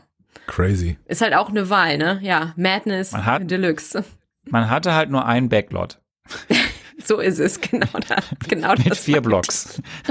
so, man Ja. musste halt in der gleichen Szenerie wieder drehen und dann hat man gesagt, okay, lass uns da Blumen hinmachen. So, Ja. die sind Ja. ganz weit vorne, was Crazy. Urban Garden, Gardening angeht. Ähm. Lass uns die Ampeln vertauschen und lass uns sonst alle Menschen in Grau anziehen. So, Ja. und das ist äh, Erde 3, verrückt. 828. Die grauen Herren. Ja. Die grauen Herren. Irgendwo läuft Ähm, Momo rum. Ja, gen- genau. So, ähm, ja, wir haben dann ähm, einen kleinen Cameo, der bekannt ist äh, für Sam Raimi. Wir sehen nämlich äh, Bruce Campbell. Ja. Äh, und äh, der Bruce Campbell ist immer irgendwo am Start, wenn äh, Raimi äh, Regie führt. Ähm, und hat dann diesen kurzen Auftritt als der Pizzapopper. Ähm, der dich dann die ganze Zeit schlägt mit dem Pizza, also nee, er schlägt sich mit dem Pizza- Pizzabällchen, aber er muss sich dann die ganze Zeit schlagen, äh, wegen äh, einer fehlenden Bezahlung und seiner äh, Art, wie er mit Dr. Strange umgegangen ist. So, dann kommen wir zu einem schönen Plot-Device. Weil man dann nicht wusste, wie man das erzählen soll, was America Chavez sonst so erlebt hat, musste man kurz die Memory Lane einführen. Das ist was für Andy. Eigentlich musst du das erzählen, weil du liebst das. Ach nee, alles, ach, alles gut. Sie hatten halt irgendwie eine Idee, wie sie Infodumping da unterbringen können und deswegen gibt es halt die Memory Lane, da stellt man sich dann auf irgendeinen Punkt und äh, sieht seine eigenen Erinnerungen. Schön. Für alle zu sehen auch, ne? Als Ja. hätte damit Ja, keiner es ein macht- Problem. Aber wir sind also, überhaupt- aber Welt, kein- Was? Welt 838 ist Post-Privacy, das ist wirklich So ist das ist alles öffentlich. Ist kein Problem. Es macht wirklich so überhaupt, das ist genau der Punkt. so, Ach so, das können jetzt also alle sehen. Und sie ist einfach random irgendwo auf der Straße. Und äh, also es ist ja, es war sehr unangenehm. Alter, und dann eben ja, muss man noch kurz erwähnen, noch, noch mal bitte erwähnen, dass Strange halt Christine wirklich liebt, eigentlich. Und dann müssen wir da sehen, was natürlich eigentlich, die Szene an sich ist ja schön. Also ja, wir sehen halt, das meinte ich vorhin, äh, äh, America eben mit aufgewachsen bei ihren beiden Müttern. Das war ja ein Grund, warum der Film äh, in vielen, vielen, vielen Ländern dann nicht gezeigt wurde. Ähm, dann haben wir noch kurz, glaube ich, so, so auch so einen kleinen Close-up eben auf ihre Plakette. Das hast du ja vorhin, glaube ich, schon mal gesagt, aber eben, ähm, und du hast eben dann diese Szene, dass sie sich die Schuld gibt, weil sie durch den Bienenstich und die Angst dadurch das allererste Portal geöffnet hat, was ja für ihren Hintergrund wichtig ist. Und deswegen denkt, weil ihre Eltern ja oder ihre, ne, ihre Mütter, Eltern darin verschwunden sind, ähm, dass sie sie umgebracht hat. Was ja nicht ich klar kann nicht verstehen, dass man vor Bienenstich Angst hat, wirklich. Was haben uns eigentlich die armen Bienen getan, ja, die wir gerade äh, aktiv ausrotten, die unser Ökosystem am Laufen halten? Und auch, wer unter uns hier vielleicht äh, Bridgerton gesehen hat, auch da hat eine Biene ja eine, ja, eine dramatische Rolle gespielt. Und daran muss ich sofort denken, als ich das hier gesehen habe. Und Ich in My Girl. Oh Gott, ja. Oh, Trauma über Trauma. Stimmt. Tja, die böse Ja. Biene. Aber böse echt. Biene. Ähm, aber wir wissen natürlich nicht, es ist ja ein anderes Universum, was wir da sehen, wo äh, Chavez aufwächst. Und ähm, vielleicht sind das halt, äh, gibt es da böse Geschichten über Bienen. Gibt es einfach böse Geschichten über Bienen. Und deswegen, Vielleicht ist sie Ist es einfach so. auch Alle. allergisch. Ja. wir verlassen die Memory Lane und gehen zum, äh, zum Sanctum Sanctorum dieser Welt. Äh, wo eine große Statue steht und das ist Dr. Strange. Er ist demnach tot und dann fragt man sich, wer ist denn wohl da drin? Und wir erinnern uns, es gibt noch eine Figur, die wir gar nicht gesehen haben, aber die im ersten Teil einen riesigen Cliffhanger hatte. Und wir hatten uns alle schon gefragt, wo er ist.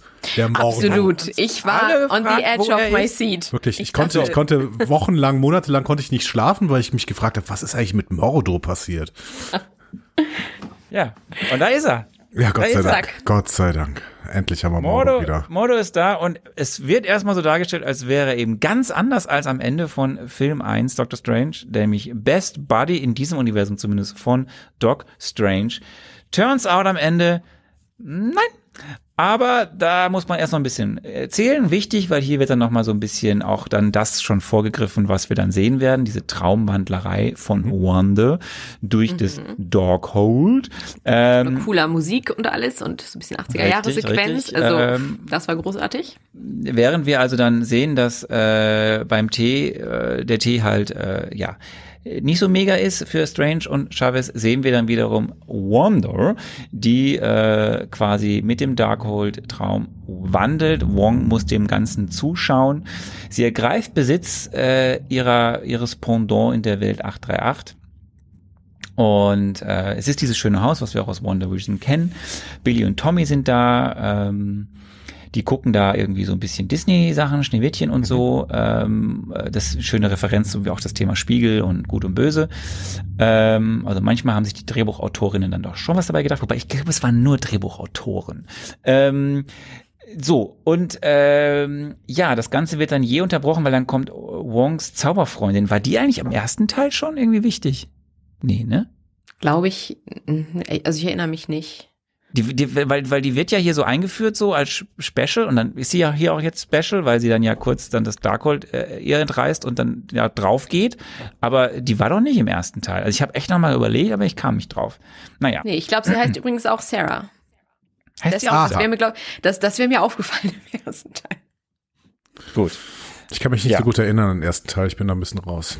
Ja, Das dachte ich mir. Also, das Darkhold ist zerstört, die Traumwandelszene abrupt beendet. Wanda ist zurück in der Realität ihrer Welt, äh, ist mächtig angepisst äh, und zwingt jetzt Wong wiederum mit Foltermethoden äh, jetzt äh, irgendwie den Weg freizumachen Richtung Mount Wandagore. Äh, Bevor wir dazu hier kommen, ihr könnt unterbrechen. Ich erzähle einfach weiter, weil ich habe die Uhr im Blick.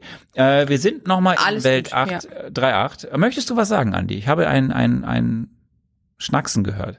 Und Schnacksen. nee, alles gut. Okay. Kein, Aber ich gab kein möchte Schnacksen bei mir. ergänzen, äh, nochmal, also, weil ich will auch die positiven Aspekte hier ein bisschen hervorheben und das ist äh, erneut Elizabeth Olsen. Also diese Szene, wo sie dann den Körper der anderen Wanda übernimmt, fand ich so gut gemacht. Also auch so dieses kurze Brechen der Fourth Wall, wo sie ja auch in die Kamera kurz guckt und auch diese Szene, dass wir die Kinder auch noch nicht sehen, also so wie sie, sondern wirklich nur hören wie Wanda und wie sie halt auch darauf reagiert, finde ich sehr schön geschauspielert und auch schön gefilmt, muss ich sagen. Äh, de definitiv, sie spielt toll. Es, es, gibt, es gibt tolle Sachen. Manchmal funktioniert das Drehbuch auch. Hier ist es der Fall. Äh, äh, und- Krankenwagen oder Polizei oder sowas bei uns, nicht bei euch. Ja, ja, ja, ja. Das Zur ist äh, Sicherheit. bei mir hier gewesen. Das Ja. ist, wir sind ja einen Tag vor, vor, vor Madness in Köln. Oh, Äh, stimmt. aber die geht ja heute quasi schon, also hier ist ja schon ein bisschen Madness in Also Köln. wichtig, viele von euch hören das ja beim Autofahren und dann, äh, ne, wichtig, dass wir euch Ja. das sagen. Ähm, aber natürlich ist Wanda dann am besten äh, Elizabeth Olsen, wenn sie nicht gegen das Drehbuch anspielen muss. so ist es. Um das mal so zu sagen. ähm, Aber ich meine, sie, sie ist ja jetzt quasi in ihrer eigenen Welt, nämlich in Wandagore, oder? ja, da ist, äh, ja, An ihrem Geburtsort, ja. Oh. Ähm, da, da kommen wir gleich hin. Wir müssen ganz kurz nochmal in die Welt 838 springen. Dort ist mittlerweile äh, Strange und Chavez in ihren Gaskäfigen aufgewacht. Äh, wir sehen die 838 Christine, die sehr misstrauisch ist. Äh, es wird schon so angedeutet, oh, der hiesige Strange dort hat wohl was Böses gemacht. Ähm, und es wird kurz noch, das ist jetzt hier dieser kleine Exkurs, es wird noch kurz Name-Dropping betrieben, nämlich es wird die Baxter Foundation erwähnt, für die äh, Christine arbeitet und dort eben diese Multiversum-Sache untersucht. Und ähm, Baxter Foundation kennt man, weil das ist eigentlich das Zuhause der Fantastic Four. Genau. Foundation Anderes für Recht Thema. und Verfassung. Ähm, wir sind äh, am und dann später auf dem Mount, man hätte, ne, nicht, nicht Wandagore, sondern Wandagore. Ähm, und ja, das ist, wie dann herauskommt, praktischerweise eigentlich ihr Thron. Und die Monster, die dort rumrennen, gehorchen ihr. Kleiner Exkurs. Also, dieses äh, Wandagore ist eingeführt worden äh, schon sehr lang her, 1966 in einem Thor-Comic. Ähm, das ist ein Ort, an dem der Dämon Cheton also nicht Jeton, sondern Cheton, äh, lebte und das Buch der schwarzen Magie schrieb, das Darkhold, über das wir die ganze Zeit hier reden. Ähm, später diente, diente dieser Berg der Zauberin Morgan Le Fay und ihren Anhängern, den Darkhold-Bewahrern, die sich die Kräfte Chetons zunutze machen wollten, äh, als Heimatbasis. Äh, und dann äh, irgendwann in der Neuzeit wurde hier vom Genetiker äh, The High Evolutionary ähm, Wanda und Petro äh, irgendwie miterzeugt. Ich bringe bestimmt gerade einiges durcheinander, äh, aber das ist, also dieser Berg an sich ist extrem wichtig in den Comics. Ich habe mir das versucht ein bisschen anzulesen, weil das zieht sich über sehr, sehr viele verschiedene Geschichten hin. Wanda Und Sehr komplex. Wanda und Pietro wurden da gezeugt? es wurde zum Geburtsort von Wanda und Pietro in den Comics. Okay.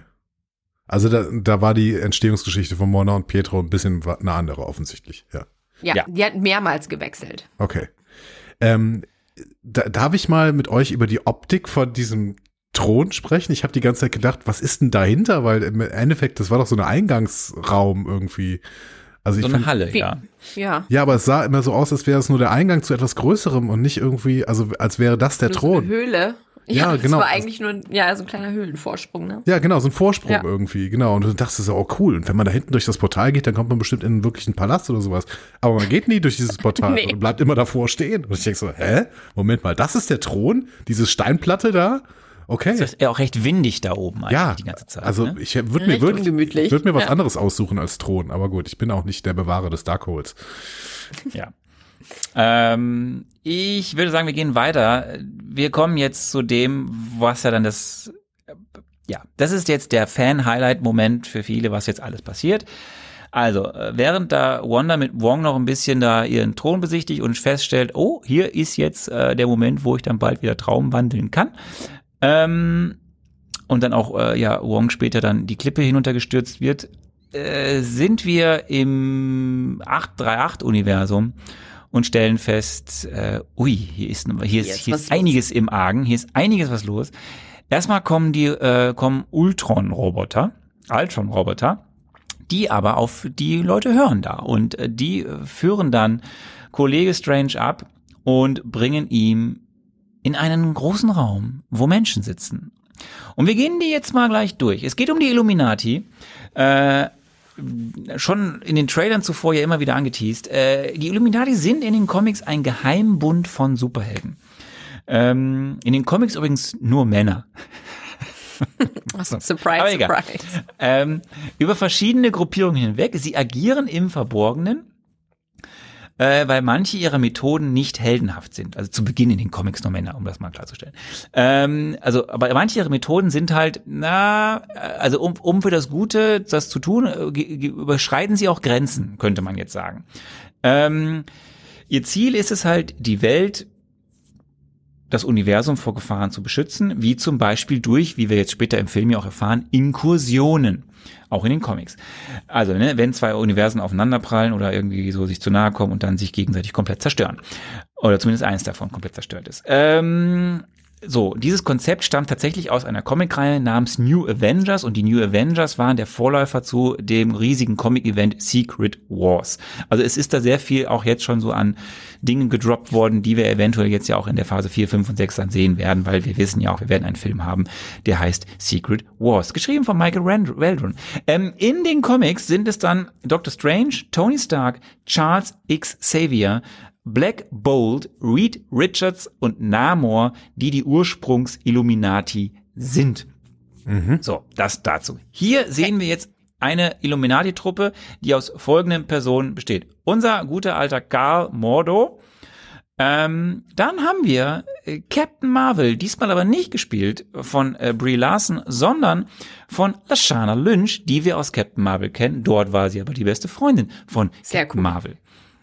Ähm, wir sehen endlich, wirklich endlich, Haley Atwell als Captain Carter und diesmal nicht nur in Comicform, sondern in Real.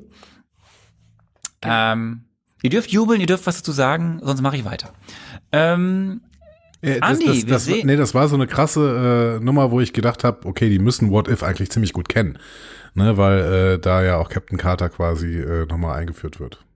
Ja, aber ich, ich, du musst jetzt doch, du hast ja immer schon gefragt, die Frau müsste doch jetzt endlich mal eine größere Rolle spielen. Ja. Da hast du sie. Zumindest für drei Minuten.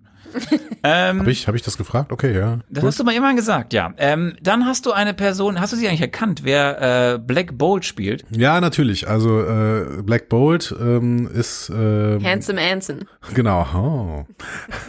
ist gespielt von den schönsten Haaren des Universums, nämlich Anson Mount, äh, der äh, die Rolle äh, ja auch schon in, in, in irgendeiner, Marvel-Serie gespielt hat. Sag mir mal gerade, wie In- die heißt. Inhumans. Inhumans, Dankeschön. Und ähm, genau. Ja, der spielt die Rolle auch hier wieder gut, weil Anson Mount kann wirklich alles spielen. Ähm, genau, und äh, man kann ihn ja auch gerade wieder bei Paramount, ich, es wirkt ein bisschen so, als würde ich von Paramount Plus bezahlt werden. Bei Paramount Echt, Plus was für könnt ihr, Kickbacks kriegst du hier? das ist unglaublich. Könnt ihr äh, Strange New Worlds gucken, wo Anson Mount äh, einen wunderbaren äh, Christopher Pike spielt. Ja. Ja, äh, Inhumans äh, tatsächlich war eine Serie, die als Totalausfall gilt. Wer es nicht glaubt, kann sie bei Disney Plus äh, sich anschauen. Ähm, die Inhumans selbst sind eine Kriegerschöpfung der Krees in den Comics. Ähm, Krees kennen wir noch aus Captain Marvel. Und ähm, dann haben die irgendwann, hat die Supreme, du erinnerst dich vielleicht auch, Andy und du, Sarah, erinnerst dich auch ja noch, es gab ja die Supreme Intelligence in Captain Marvel und die gibt's ja auch in den Comics und die hat dann irgendwann den Genau. Krees so gesagt so, ah nee, lass das mal mit den, mit, mit diesen Inhumans, weil irgendwie habe ich das Gefühl, die könnten uns dann zer- zerstören, wenn die zu mächtig werden. Und ähm, die äh, werden dann so links liegen gelassen und entwickeln sich dann quasi selber weiter. Und einer von denen ist Black Bolt, der ist dann irgendwie auch mal eine Zeit lang sehr wichtig und äh, deren Anführer. Und äh, Black Bolt, seine hypersonische Stimme kann alles zerstören. Deswegen ähm, sollte er den Mund meistens nicht aufmachen, weil wenn er den Mund aufmacht, bist du sofort tot. Wäre Ähm, gut, wenn man ihm den Mund weghexen kann, so wieder wie so eine Matrix 1 äh, Referenz. Aber dazu später mehr. Aber ich finde, äh, also Ja. an, an Anson Mount kann das auf jeden Fall nicht gelegen haben, dass Inhumans gescheitert ist, äh, weil äh, Anson Mount hat ja im Prinzip nur gute Filme gemacht, zum Beispiel auch irgendwie äh, damals Not a Girl, den Britney Spears Film, wo er der Love Interest war. Wir kommen zum Ehemann vom Emily Blunt, zum äh, einen der äh, sch- coolen Charaktere aus The Office. Äh, wir sind bei dem Fame Fan Favorite für die Rolle des John Krasinski, dem Lead der Quatsch, dem Fan Moment, von Reed, Reed Richards. Richards. So, Genau. der Fan Favorite John Krasinski äh, wollten die wollten immer den haben da als Reed Richards und jetzt haben sie ihn bekommen, zumindest auch für drei Minuten, den Chef der Fantastic Four. Ähm, dann haben wir noch, äh, ja, und dann musst du, schon- Andi, du musst wieder ran. Äh, nein, ich muss erstmal ran, noch über John Krasinski zu reden, weil John Krasinski ist natürlich wirklich ein ganz, ganz großartiger Darsteller. Ähm, und äh, auch, glaube ich, er hat, glaube ich, selber ähm, mit Emily Blunt zusammen ja, also mit seiner Frau zusammen, äh, Quiet Place auch geschrieben. Genau. Ja. Meine. Regie geführt hat er. Und Regie, gef Regie geführt, nicht Genau. geschrieben, weiß ich mir genau. Okay, aber auf jeden Fall A Quiet Place Vielleicht 1 beides, und 2, aber auf 1 alle und Fälle 2 Regie. äh, beides tolle Filme und John Krasinski Ja. kann, glaube ich, noch wesentlich mehr. Also ich bin gespannt, was John Krasinski in nächster Zeit noch so alles macht. Äh, schön, dass er mittlerweile durch The Office wirklich auch im äh, Nummer 1 äh, der Riege der Schauspieler angekommen ist. Ja. ja, und jetzt darfst du was zu äh, äh, Professor Charles Xavier sagen. Ja, das ist äh, Patrick Stewart und Patrick Stewart äh, hat äh, von Anfang, äh, von Ende der 80er bis Mitte der 90er ähm, eine re- relativ wichtige Rolle in Star Trek gespielt. Er war ähm, ein äh, Captain namens Jean-Luc Picard. Äh, den hat er danach auch noch ein, ein paar Filmen als Actionheld reprised quasi und seit ähm, drei Jahren spielt er nee, seit vier Jahren spielt er diesen äh, Captain Picard, beziehungsweise als Admiral Picard auch wieder in einer Star Trek-Serie namens Star Trek Picard, die wiederum am Freitag in ihre letzte Staffel geht. Dieser Mann ist nämlich 82 Jahre alt, wenn ich mich richtig erinnere, und ähm, vielleicht sollte man dann eine Serie nicht mehr auf sieben Staffeln anlegen. Sagt das nicht Joe Biden, der sich für die nächsten Jahre in Schale. Das ist ein, das ist ein anderes Thema. Patrick Äh, Stewart ich- ist ein guter ich- Typ, also der, der ist auch bemerkenswert stabil und äh, äh, ehemaliger Shakespeare äh, Company Darsteller. Ähm, wirklich cooler Typ, ähm, der auch nicht so richtig äh, viele Angriffspunkte meiner Meinung nach hat. Also wirklich, der ist cool. Ja. So, wir haben, wir haben, ich muss auf die Uhr gucken. Wir müssen ein bisschen anziehen. Es tut mir leid, äh, aber äh, wir wollen das hier äh, machen bis zum Ende mit Sarah und nicht das Ende ohne Sarah. Ähm, also, die machen jetzt ein Tribunal über Strange, weil jetzt kommt raus, Strange hat halt in deren Universum zum la- unlauteren Mitteln gegriffen und dadurch eine Inkursion mit dem Darkhold eben ausgelöst und dadurch ein Universum zerstört. Das wollen sie jetzt hier verhindern und ihn eigentlich gefangen halten. Da kommt dann aber Wanda und platzt quasi in die Party und dann geht alles recht Und wie? Ähm, jetzt kommt die Killermaschine, zweiter Teil, und da werden auch keine halben Sachen gemacht. Äh, Black Bolt muss als erstes dran glauben, der Mund wird verschlossen, der Kopf zerdrückt. Dann äh, ist der zweite Mann dran, Reed Richards. Äh, der geht dann in den Fäden auf und platzt. Weiß ich nicht Sehr genau. coole Szene aber. Also einfach mit welcher Kälte auch Wanda oder Scarlet Witch dann ne, ihn fragt, haben deine Kinder eine Mutter und dann haben sie ja jemanden, der sich um sie kümmert und zack, also großartig. Ja, die Szenen an sich sind ja alle großartig, Ja. aber so ein Tamtam zu machen für jetzt irgendwie drei Sekunden äh, Black Bolt und also also ja. Aber was heißt denn Ähm, Tamtam? Also es waren tolle Schauspieler, aber das war doch auch zum Beispiel ein Set, keine Ahnung, ich weiß nicht, wo die das gedreht haben. Irgendwie eine Eingangshalle von, äh, von, weiß nicht, Total äh, Landscaping, äh, Four Seasons Total Landscaping oder sowas. Das war ja fürchterlich. Also was war das denn bitte für ein Set? Da war ja selbst in Loki diese Halle, wo die, wo diese ähm, komischen Typen da äh, saßen, die sich im Endeffekt als äh, Androiden ausge herausgestellt haben. Selbst das war ja besser. Irgendwie. Also ich glaube, wir können hier nochmal schön den, den Unterschied sehen zwischen, was ist wirklich nur purer Fanservice und da würde ich diese Szene drunter verbuchen, auch mit diesen Charakteren, weil das ja eigentlich komplett, ja komplett irrelevant für die Story und es erzählt uns nichts, außer dass es halt cool ist zu sehen, diese Figuren und die Schauspieler und Schauspielerinnen im Vergleich zu Spider-Man No Way Home, wo ja auch Fanservice, dass wir die anderen Spider-Man haben, aber dadurch lernt unser Hauptcharakter ja was. Also das, das hat eine Weiterentwicklung zur Folge. Deswegen, da würde ich vielleicht auch nochmal kurz qualitativ den Unterschied ziehen zwischen Fanservice um des Fanservice willen und natürlich auch Fanservice, aber dann wie bei Spider-Man, der in die Story passt. Aber auch Aber ein komischer, komischer Fanservice, ne? Also man, äh, Patrick Stewart saß ja nicht in einem normalen Rollstuhl wie in den X-Men-Filmen, sondern er saß ja quasi in dem Star Trek-Rollstuhl, den Christopher Pike Nee, fährt. das ist der Look, das, ist der, Look, aus von der ersten Comicserie. Von den, von den okay. X-Men. Aber- auch die Musik, die, die gespielt wird, wenn er äh, reinrollt. Das ist Okay. so eine, genau. Also wie in X-Men Auch ein 97 von, von Bode Ganz Mara, genau. ja? X-Men 97, ja. Ähm, ja. ja, okay, aber äh, keine Ahnung, ich habe das als Star Trek-Referenz gelesen, weil genau so ein Rollstuhl fährt Christopher Pike in, äh, in äh, Star Trek irgendwie und der kann dann nur noch piepsen. Oh Gott, das wäre das Ja, ultimative aber es ist Multiversum aber verweist dann es hier. bringt das Ding ist, es ist so viel Tamtam für wirklich wenig, was eigentlich alles in diesem 838 passiert ist, ist weil es passiert nichts am Ende wirklich. Ja, wir ja, haben diese genau, Figuren gesehen. Ja. So, jetzt haben wir noch zwei sehr aufwendige Kämpfe mit den beiden äh, quasi Frauen.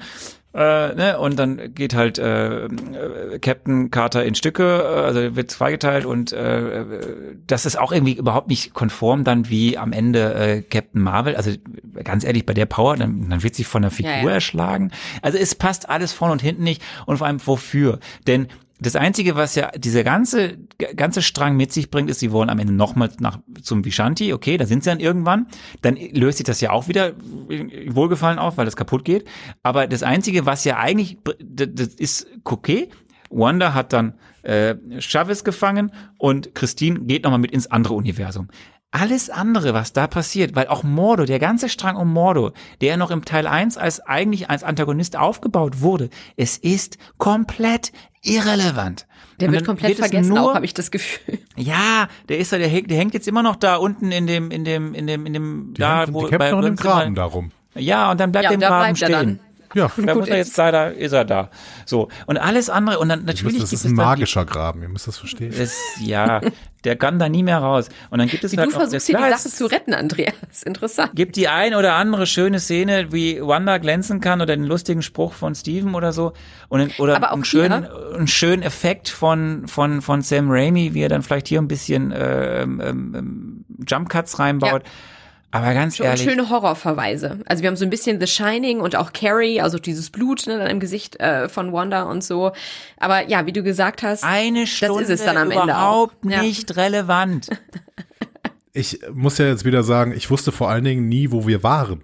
Also ich finde die, Also es war irgendwie so, das war so wenig etabliert immer diese diese Handlungsorte. Dann war plötzlich so eine große Halle da und dann waren sie wieder in einer anderen Halle, weil die erste Halle war kaputt und dann waren sie plötzlich in diesem in diesem Foyer Dings, wo die wo die Illuminati gezeigt wurden und auf der anderen Seite waren aber diese Glaskuben, die ganz anders aussahen. Das heißt, diese Welt hat offensichtlich mehrere Aspekte. Das, der eine Raum sieht völlig anders aus als der andere.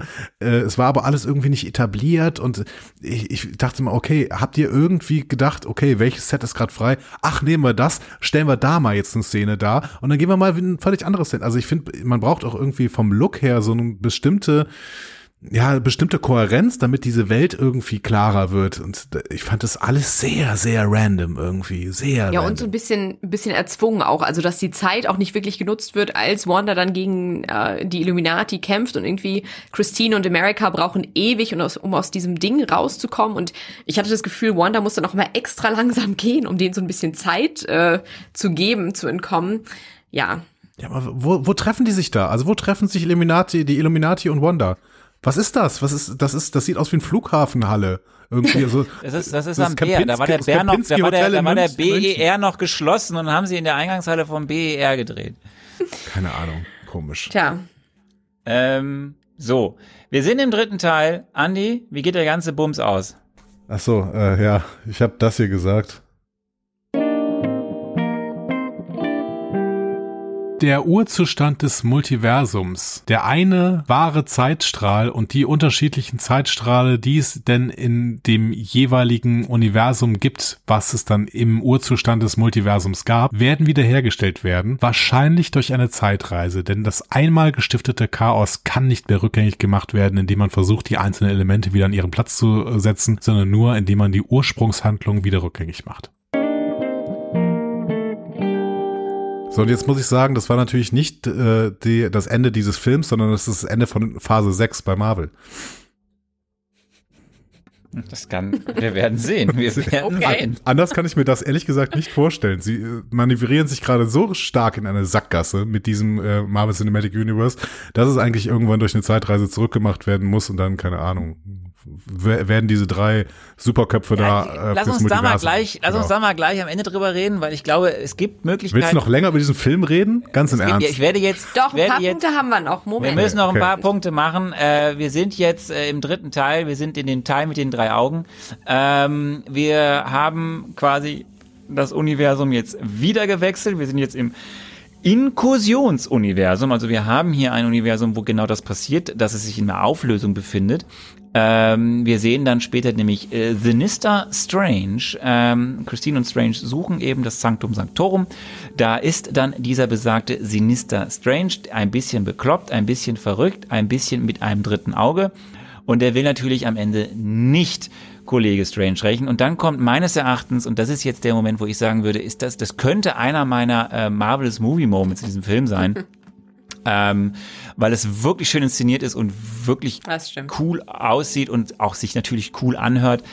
Ähm, deswegen frage ich mich lieber, Anni, willst du mal kurz abspielen, äh, was ist dein Triple M? Ich hätte noch ein bisschen gewartet für den Triple M, weil der, ich habe den Triple M perfekt vorhergesagt, aber ich habe Folgendes gesagt. Dann warte, dann warte, dann warte. Dann, ah, Nee, ich kann, ich dann habe warte, dann warte, dann warte, warte. Ich habe abgebrochen. Alles gut. Dann, mach, sag, dann sag ich jetzt, dann spiel den gleich ein, wenn es passt. Ja. Äh, Sarah, du darfst auch immer deinen Triple N nennen. Das ist jetzt hier, glaube ich, so Okay. äh, einer meiner, wenn es sie gibt hier in dem Film Triple M's, das ist der, der, der äh, Kampf Bach versus Wagner oder besser gesagt eben auf die Musik äh, von Bach versus Wagner äh, mit den fliegenden Noten und wie sie da sich gegenseitig äh, bekämpfen.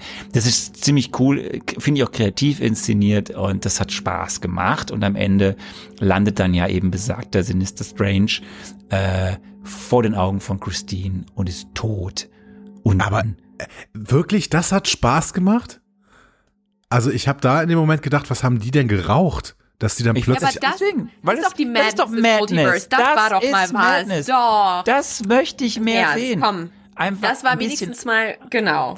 Das fand ich auch abge- kreativ abge- und gut. Gerne auch, wenn sich irgendwie zwei Farbkleckse unterhalten hätten und dann gekämpft hätten. Das ist doch das, das ist doch das Absurde. Sowas wollt ihr sehen? Okay. Ja. Ja, okay. Ja, nee, nee, das ist ja auch, das ist ja eine Geschmackssache irgendwie, keine Ahnung. Ich habe in dem Moment echt nur gedacht, ja, genau, genau. Und jetzt gleich kommen Spon SpongeBob Nee, und also Patrick das- und einer kämpft auf der einen Seite und einer auf der anderen.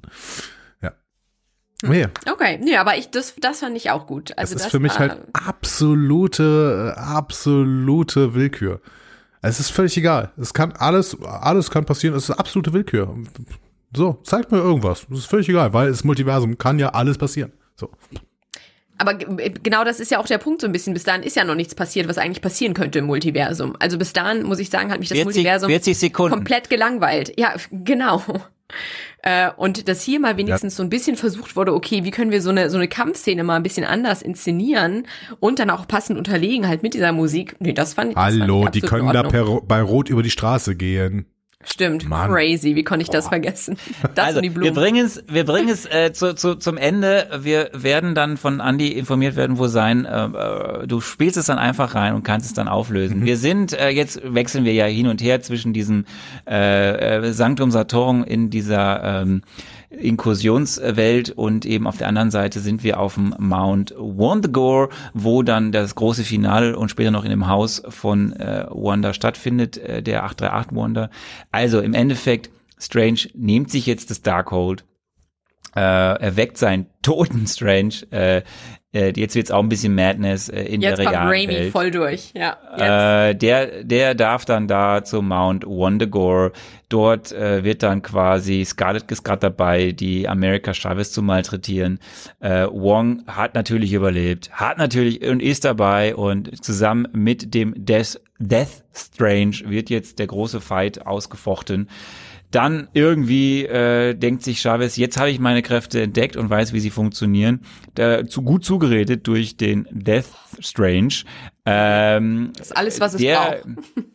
Ja, jetzt, ist- jetzt funktioniert's mit dem Zureden. Was bei Wanda nicht funktioniert, jetzt funktioniert's. Ein Pep-Talk und- von einem Mann und zack kann sie ihre Kräfte benutzen. Von einem toten Mann wohlgemerkt. Gen genau, wow, Ja, gutes ja, Timing. Ja. Es Ja. braucht, es braucht einen toten Mann, damit die Frau weiß, wie es geht. So, so, so mag ich das. So mag ich das, so lebe ich mein Leben Da auch. fühle wir uns wohl. Und äh, wollen wir da reinlassen. Allah.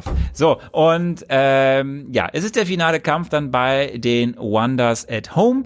Ähm, Billy und Tommy haben Angst vor ihrer Mutter und dann äh, merkt Scarlet Witch, war jetzt nicht so cool, mein, mein Trip, so, äh, den ich bisher gefahren habe in diesem Film. Und ähm, lassen wir es dabei stehen. Ich gehe zurück äh, und zerstöre alles. Death Strange zerstört sich mit. Wong und America Chavez sind im Kammertage. Äh, unser Strange, der noch im anderen Universum ist, darf äh, Christine ihre die die Liebe noch mal kurz Ach, sagen. ja. So, also haben wir jetzt wissen wir jetzt auch noch mal und dann ist Happy End im Kammertage. Äh, und aber bei Happy End wäre halt doof, weil es ja Sam Raimi, muss es ganz am Ende noch im Film den, den, den shocking Moment geben, weil er hat ja nun mal Darkhold benutzt und deswegen hat er jetzt auch ein drittes Auge. Wir wissen aber nicht, was das jetzt weiter heißt. Erstmal, weil eigentlich in den Comics ist dieses wahre Auge des Agamottos äh, half in den Comics äh, die Steven den dunklen Mächten zu widerstehen.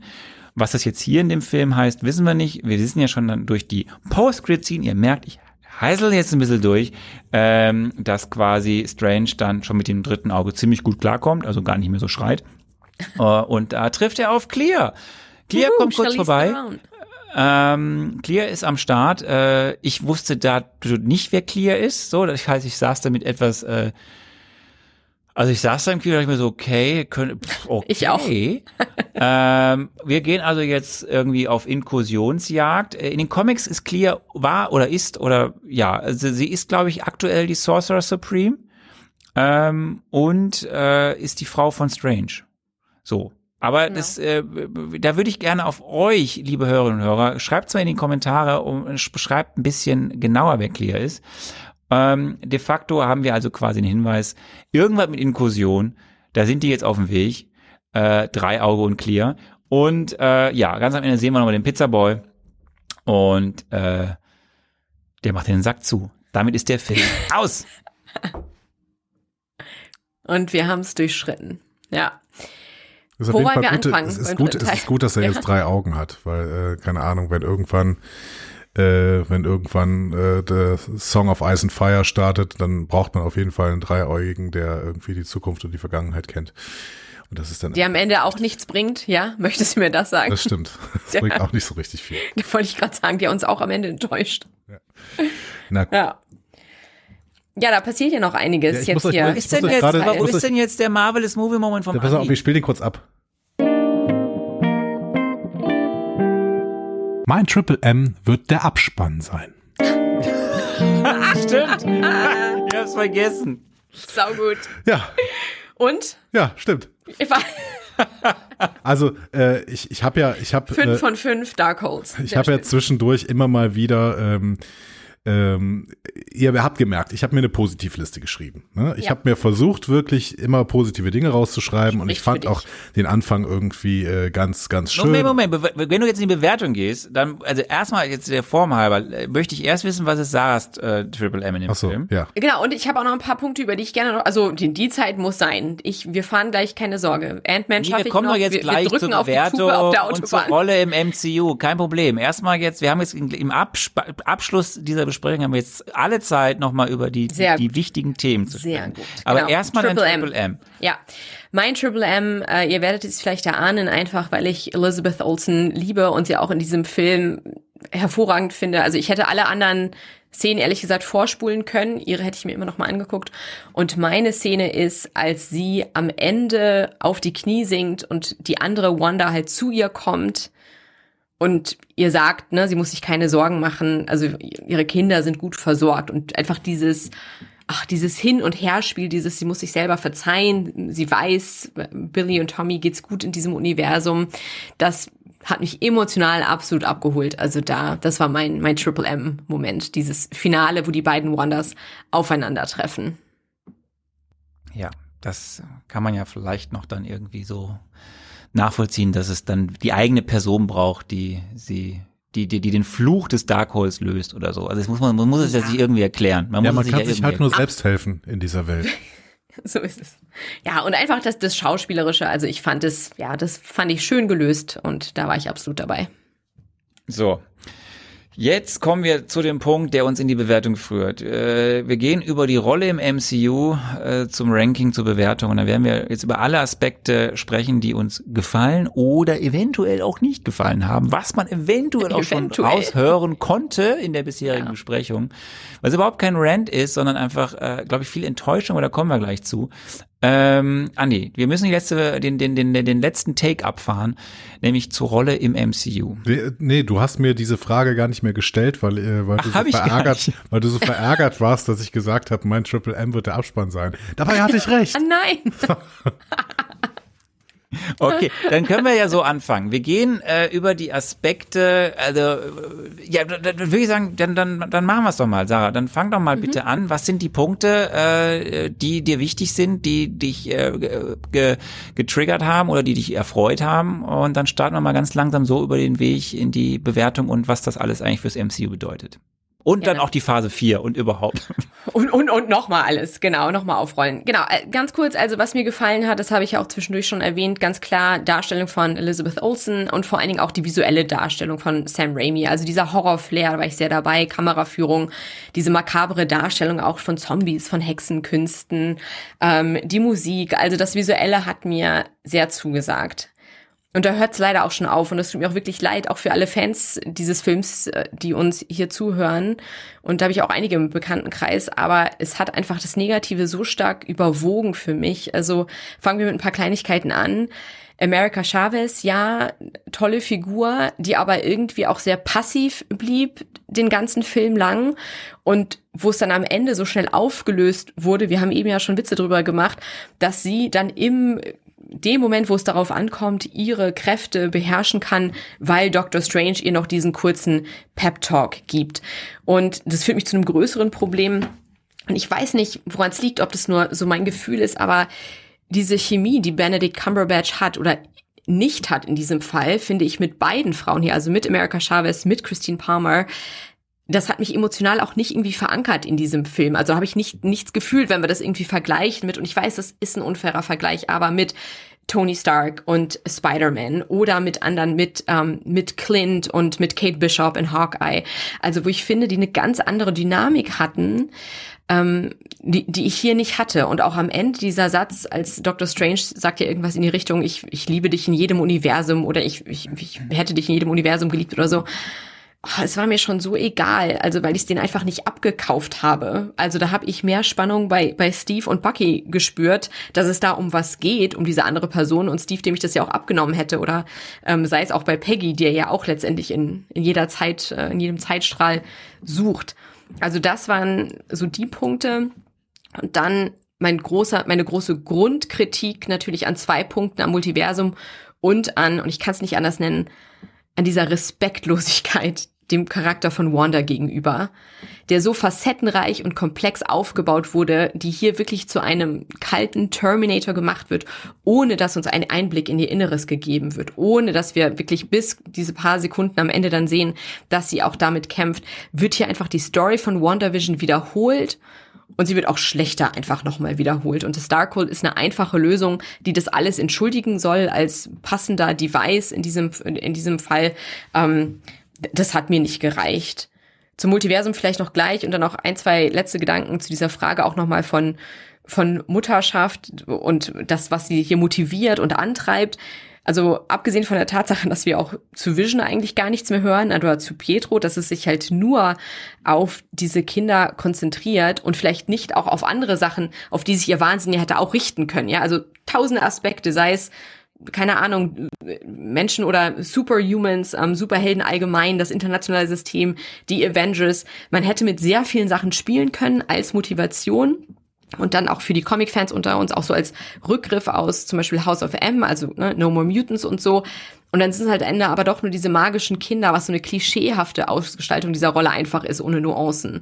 Und dass sie dann noch so eine hysterische Mutter auch wird oder als hysterische Mutter gezeigt wird, das hat mich auch einfach nochmal, äh, ja, das, das, das fand ich einfach langweilig und das hat mich nicht, nicht überzeugt. Okay. Ähm ja. Ja, also nur an ja, Das muss man, keine Ahnung, wir können das einfach mal so stehen lassen. Vor allen Dingen äh, müssen wir jetzt nicht ja noch als Dude irgendwas, irgendwas dazu sagen nee, irgendwie. Das sind genau die Punkte. Genau. Also das, äh, das, das soll ich ja mein, mal ganz kurz auf den Anfang, diese, diese vier Begriffe. Du hast die böse Hexe, du hast äh, den Love Interest und du hast die Jungfrau in Nöten. Ja. Äh, wie heißt das? Damsel, Amsel in Distress oder so in dem Damsel in Distress, ähm, genau, ja. So, und das ist halt das, und wir dachten halt ja, und wir haben das hier schon häufig auch mit dir besprochen, dass wir bei den Frauenfiguren eigentlich ein bisschen weiter sind. Dieser Film reißt es, also maximal reißt er es in vielen Punkten wieder ein. Du hast sie gerade alle und, beschrieben. Ja, und es ist vor allen Dingen, es ist ja auch unsere letzte weibliche Hauptfigur der Original Avengers, die jetzt am Ende, so wird uns suggeriert, ja auch sterben muss. Ja, also wie Black Widow, wie Gamora. Jetzt haben wir auch Wanda, die sich hier auch nochmal opfern muss. Aber das okay. glaube ich nicht, das glaube ich nicht. Nein, natürlich, aber äh, ich denke auch, sie wird nochmal auftauchen. Und da gibt's ja auch bestimmte Aussagen von, von Kevin Feige, die darauf schließen lassen. Aber man hätte diesen Film ja auch anders ändern, äh, beenden lassen können. Also muss sie selber in ne, auf diesem Thron sitzen und das ja alles selbst zum bis zum Einsturz Ende nicht, bringen. Wie der Film endet. ja. Genau. Aber wie gesagt, dass, dass wir halt die letzte von den Original Avengers hier haben und die dann irgendwie dann auch so ein Ende trifft, denke ich mir sehr, pff, okay. Etwas unoriginell, um das mal tja, noch höflich zu sagen. Tja, tja, tja. Ah. Andi, ja, ich habe ich hab eben ja schon mal angefangen. Ich hatte mir vorher äh, diese Positivliste gemacht. Da steht gerade am Anfang so ein bisschen mehr drauf, äh, weil ich da grundsätzlich auch Ansätze des Worldbuildings gesehen habe. Es war natürlich dann auch schon wieder so ein paar generische Kämpfe irgendwie am Start, wo ich am Anfang schon gedacht habe, ja, genau, zeig mir davon nicht zu so viel. Dann waren es gar nicht so viele generische Kämpfe, die mich dann so gestört haben, sondern die absolute Willkürlichkeit, mit dem das Drehbuch irgendwas in diesen Film reingeschüttet hat und ich gedacht habe, was wollt ihr mir denn eigentlich erzählen? Ich glaube, das, was ihr mir im Endeffekt erzählen wollt, ist vielleicht die Charakterentwicklung von Wanda. Das kann ich irgendwie noch auf der Positivseite verorten. Da hatten wir aber jetzt drüber diskutiert. Ähm, vor allen Dingen äh, mit deiner Perspektive. Vielen Dank, äh, Sarah, dass du es dann nochmal ein bisschen eingeordnet hast. Und dann bleibt da nicht mehr viel übrig. Was ist denn das für ein Film? Was ist denn das für eine grottige Scheiße? Entschuldigung, ich kann es nicht mal anders sagen.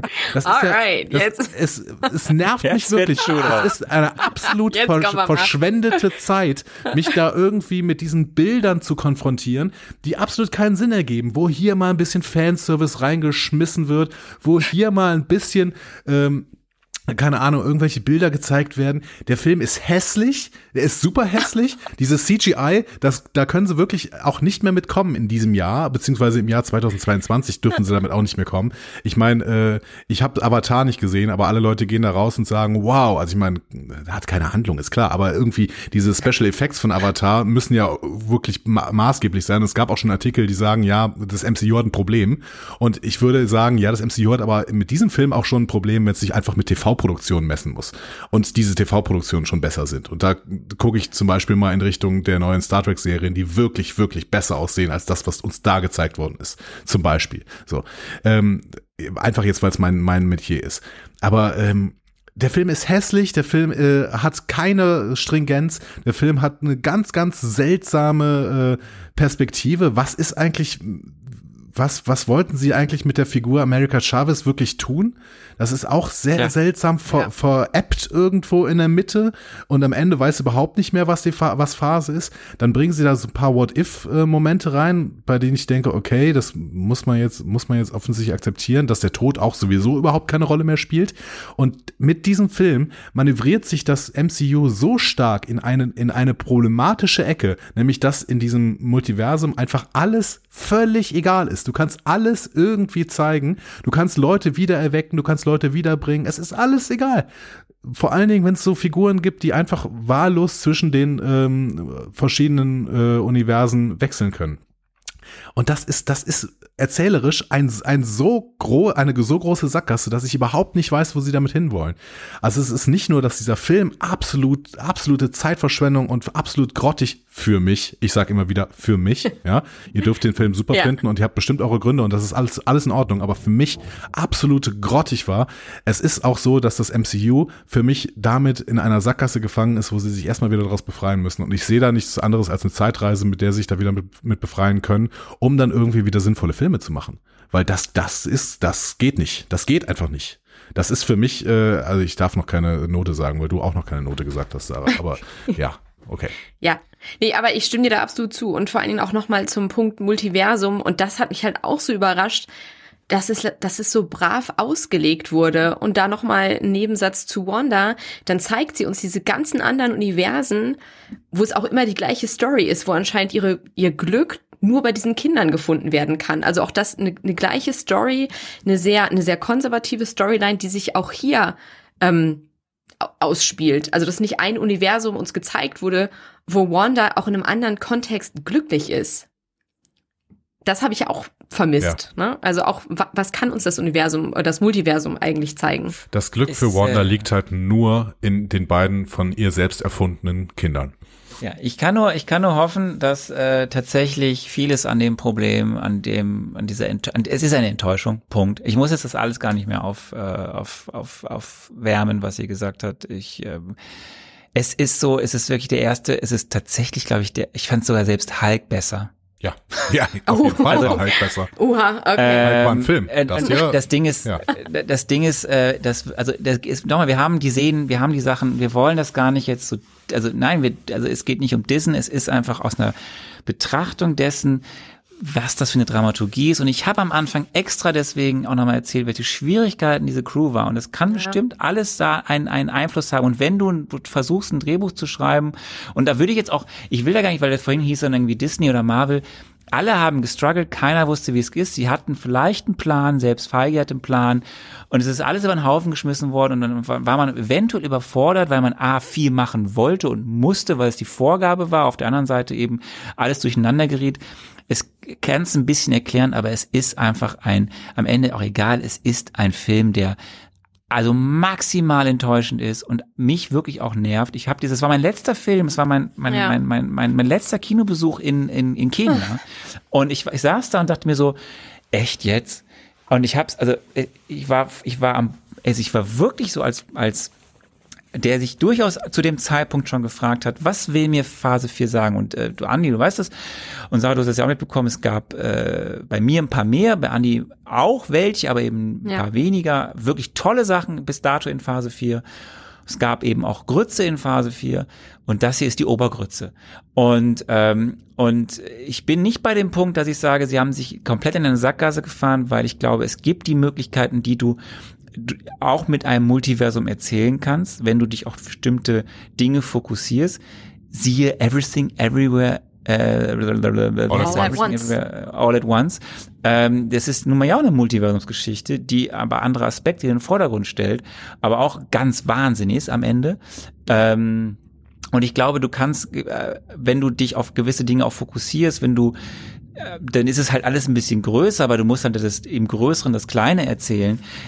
Das, was du beschreibst, Andi, wenn es nur um das geht, in diese Richtung, alles ist möglich, es hat keine Konsequenzen, dann ist es eine Sackgasse. Wenn du aber, als, wenn du irgendwie wirklich ähm, gewisse Sympathien auch wieder schaffst für gewisse Gruppierungen, die vor Existenzen dann zerstörten stehen. Ich glaube, dann kannst du damit was machen. Wir werden es sehen. Ähm, ich, ich bin auch happy, weil ich weiß, dass wir jetzt wieder zu Projekten kommen, die wo ich auch nicht wusste, ob es noch passiert in Phase 4, aber wo ich jetzt schon sagen kann, oh ja, es wird wieder besser. Aber das hier ist einfach wirklich, das ist ähm, Viel das verschenkt. ist Ja, komm, und das, dann eine das, schnelle das, Notrunde und jetzt. jetzt ganz ganz schnell noch eine Sache und das ist der Punkt, wo wir die ganze Zeit darauf hingearbeitet haben.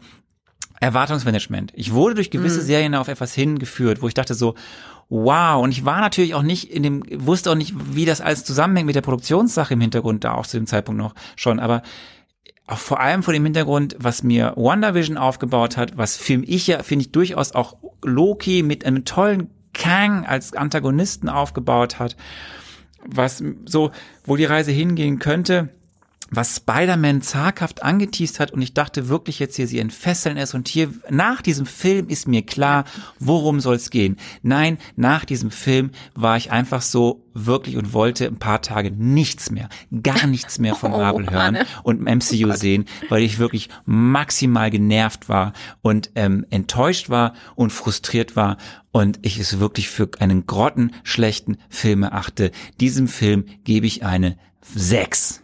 Oh. Okay. Was, Sarah? aber wir hatten noch diese große Charakterentwicklung von Doctor Strange, die am Ende lernt, äh, happy zu sein und keine Happy Angst Hogan? zu haben. Nein. Äh, Ja. Sarah, Äh, bitte. pff, oh, fuck. Ähm, mir, mir mir es- nicht. Ich, Das ist, das, ist, das ist eine emotionale Sechs. Der Film hat natürlich noch ein paar Effekte, die gut sind, aber in diesem Moment, jetzt wo ich mich nochmal so reinradere, es ist für mich eine emotionale Sechs. Ich, es tut mir leid, so, so kann ich nicht bewerten, schon alleine wegen Once Again Elizabeth Olsen, vier Ihr Minus. bewertet ein richtiger Hardcore-Marvel Vier Minus, Fan, okay. deswegen. Ja, Nee, also ausreichend kann ich das wirklich nicht mehr nennen. Das ist eine 5. es war ein Minus dahinter. Das ist eine 5 minus. Okay. Also es ist, das ist kein, das ist kein sinnvoller Film mehr.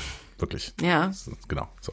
Es ist eine absolute Enttäuschung. So, fertig. Und da, ich kann, und das ist am Ende, da komme ich jetzt vom Theaterkritiker, dem ist am Ende auch egal, ob äh, es Produktionsschwierigkeiten gab. Am Ende zählt das Ergebnis. Und weil Sarah jetzt gleich los Maximal muss, äh, rufen wir euch doch nochmal auf. Ihr dürft uns auch gerne dafür kritisieren, dass wir jetzt diesen Film am Ende doch zerrissen habt, äh, haben. Ich hoffe, ihr habt äh, zwischendurch auch gehört, dass wir durchaus positive Sachen herausgestellt haben. Ja. Und vielleicht könnt ihr äh, dann mal eure Position dazu in die Kommentare schreiben. Zum Beispiel unter diesen Gelegenheiten.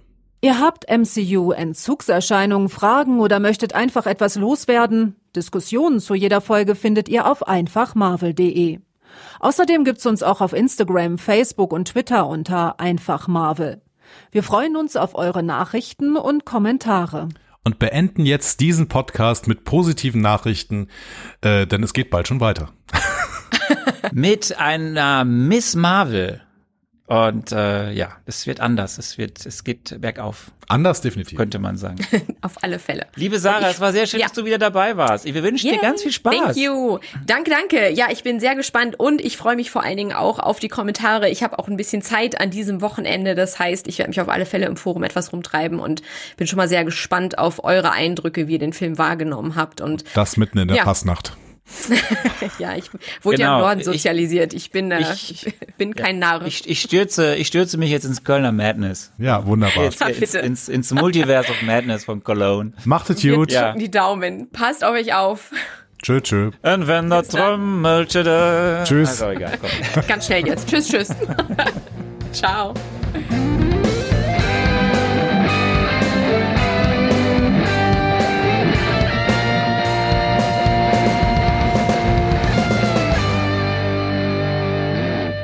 Die Heldenreise geht weiter. Mehr Folgen zum Marvel Cinematic Universe findet ihr auf einfachmarvel.de oder überall, wo es Podcasts gibt.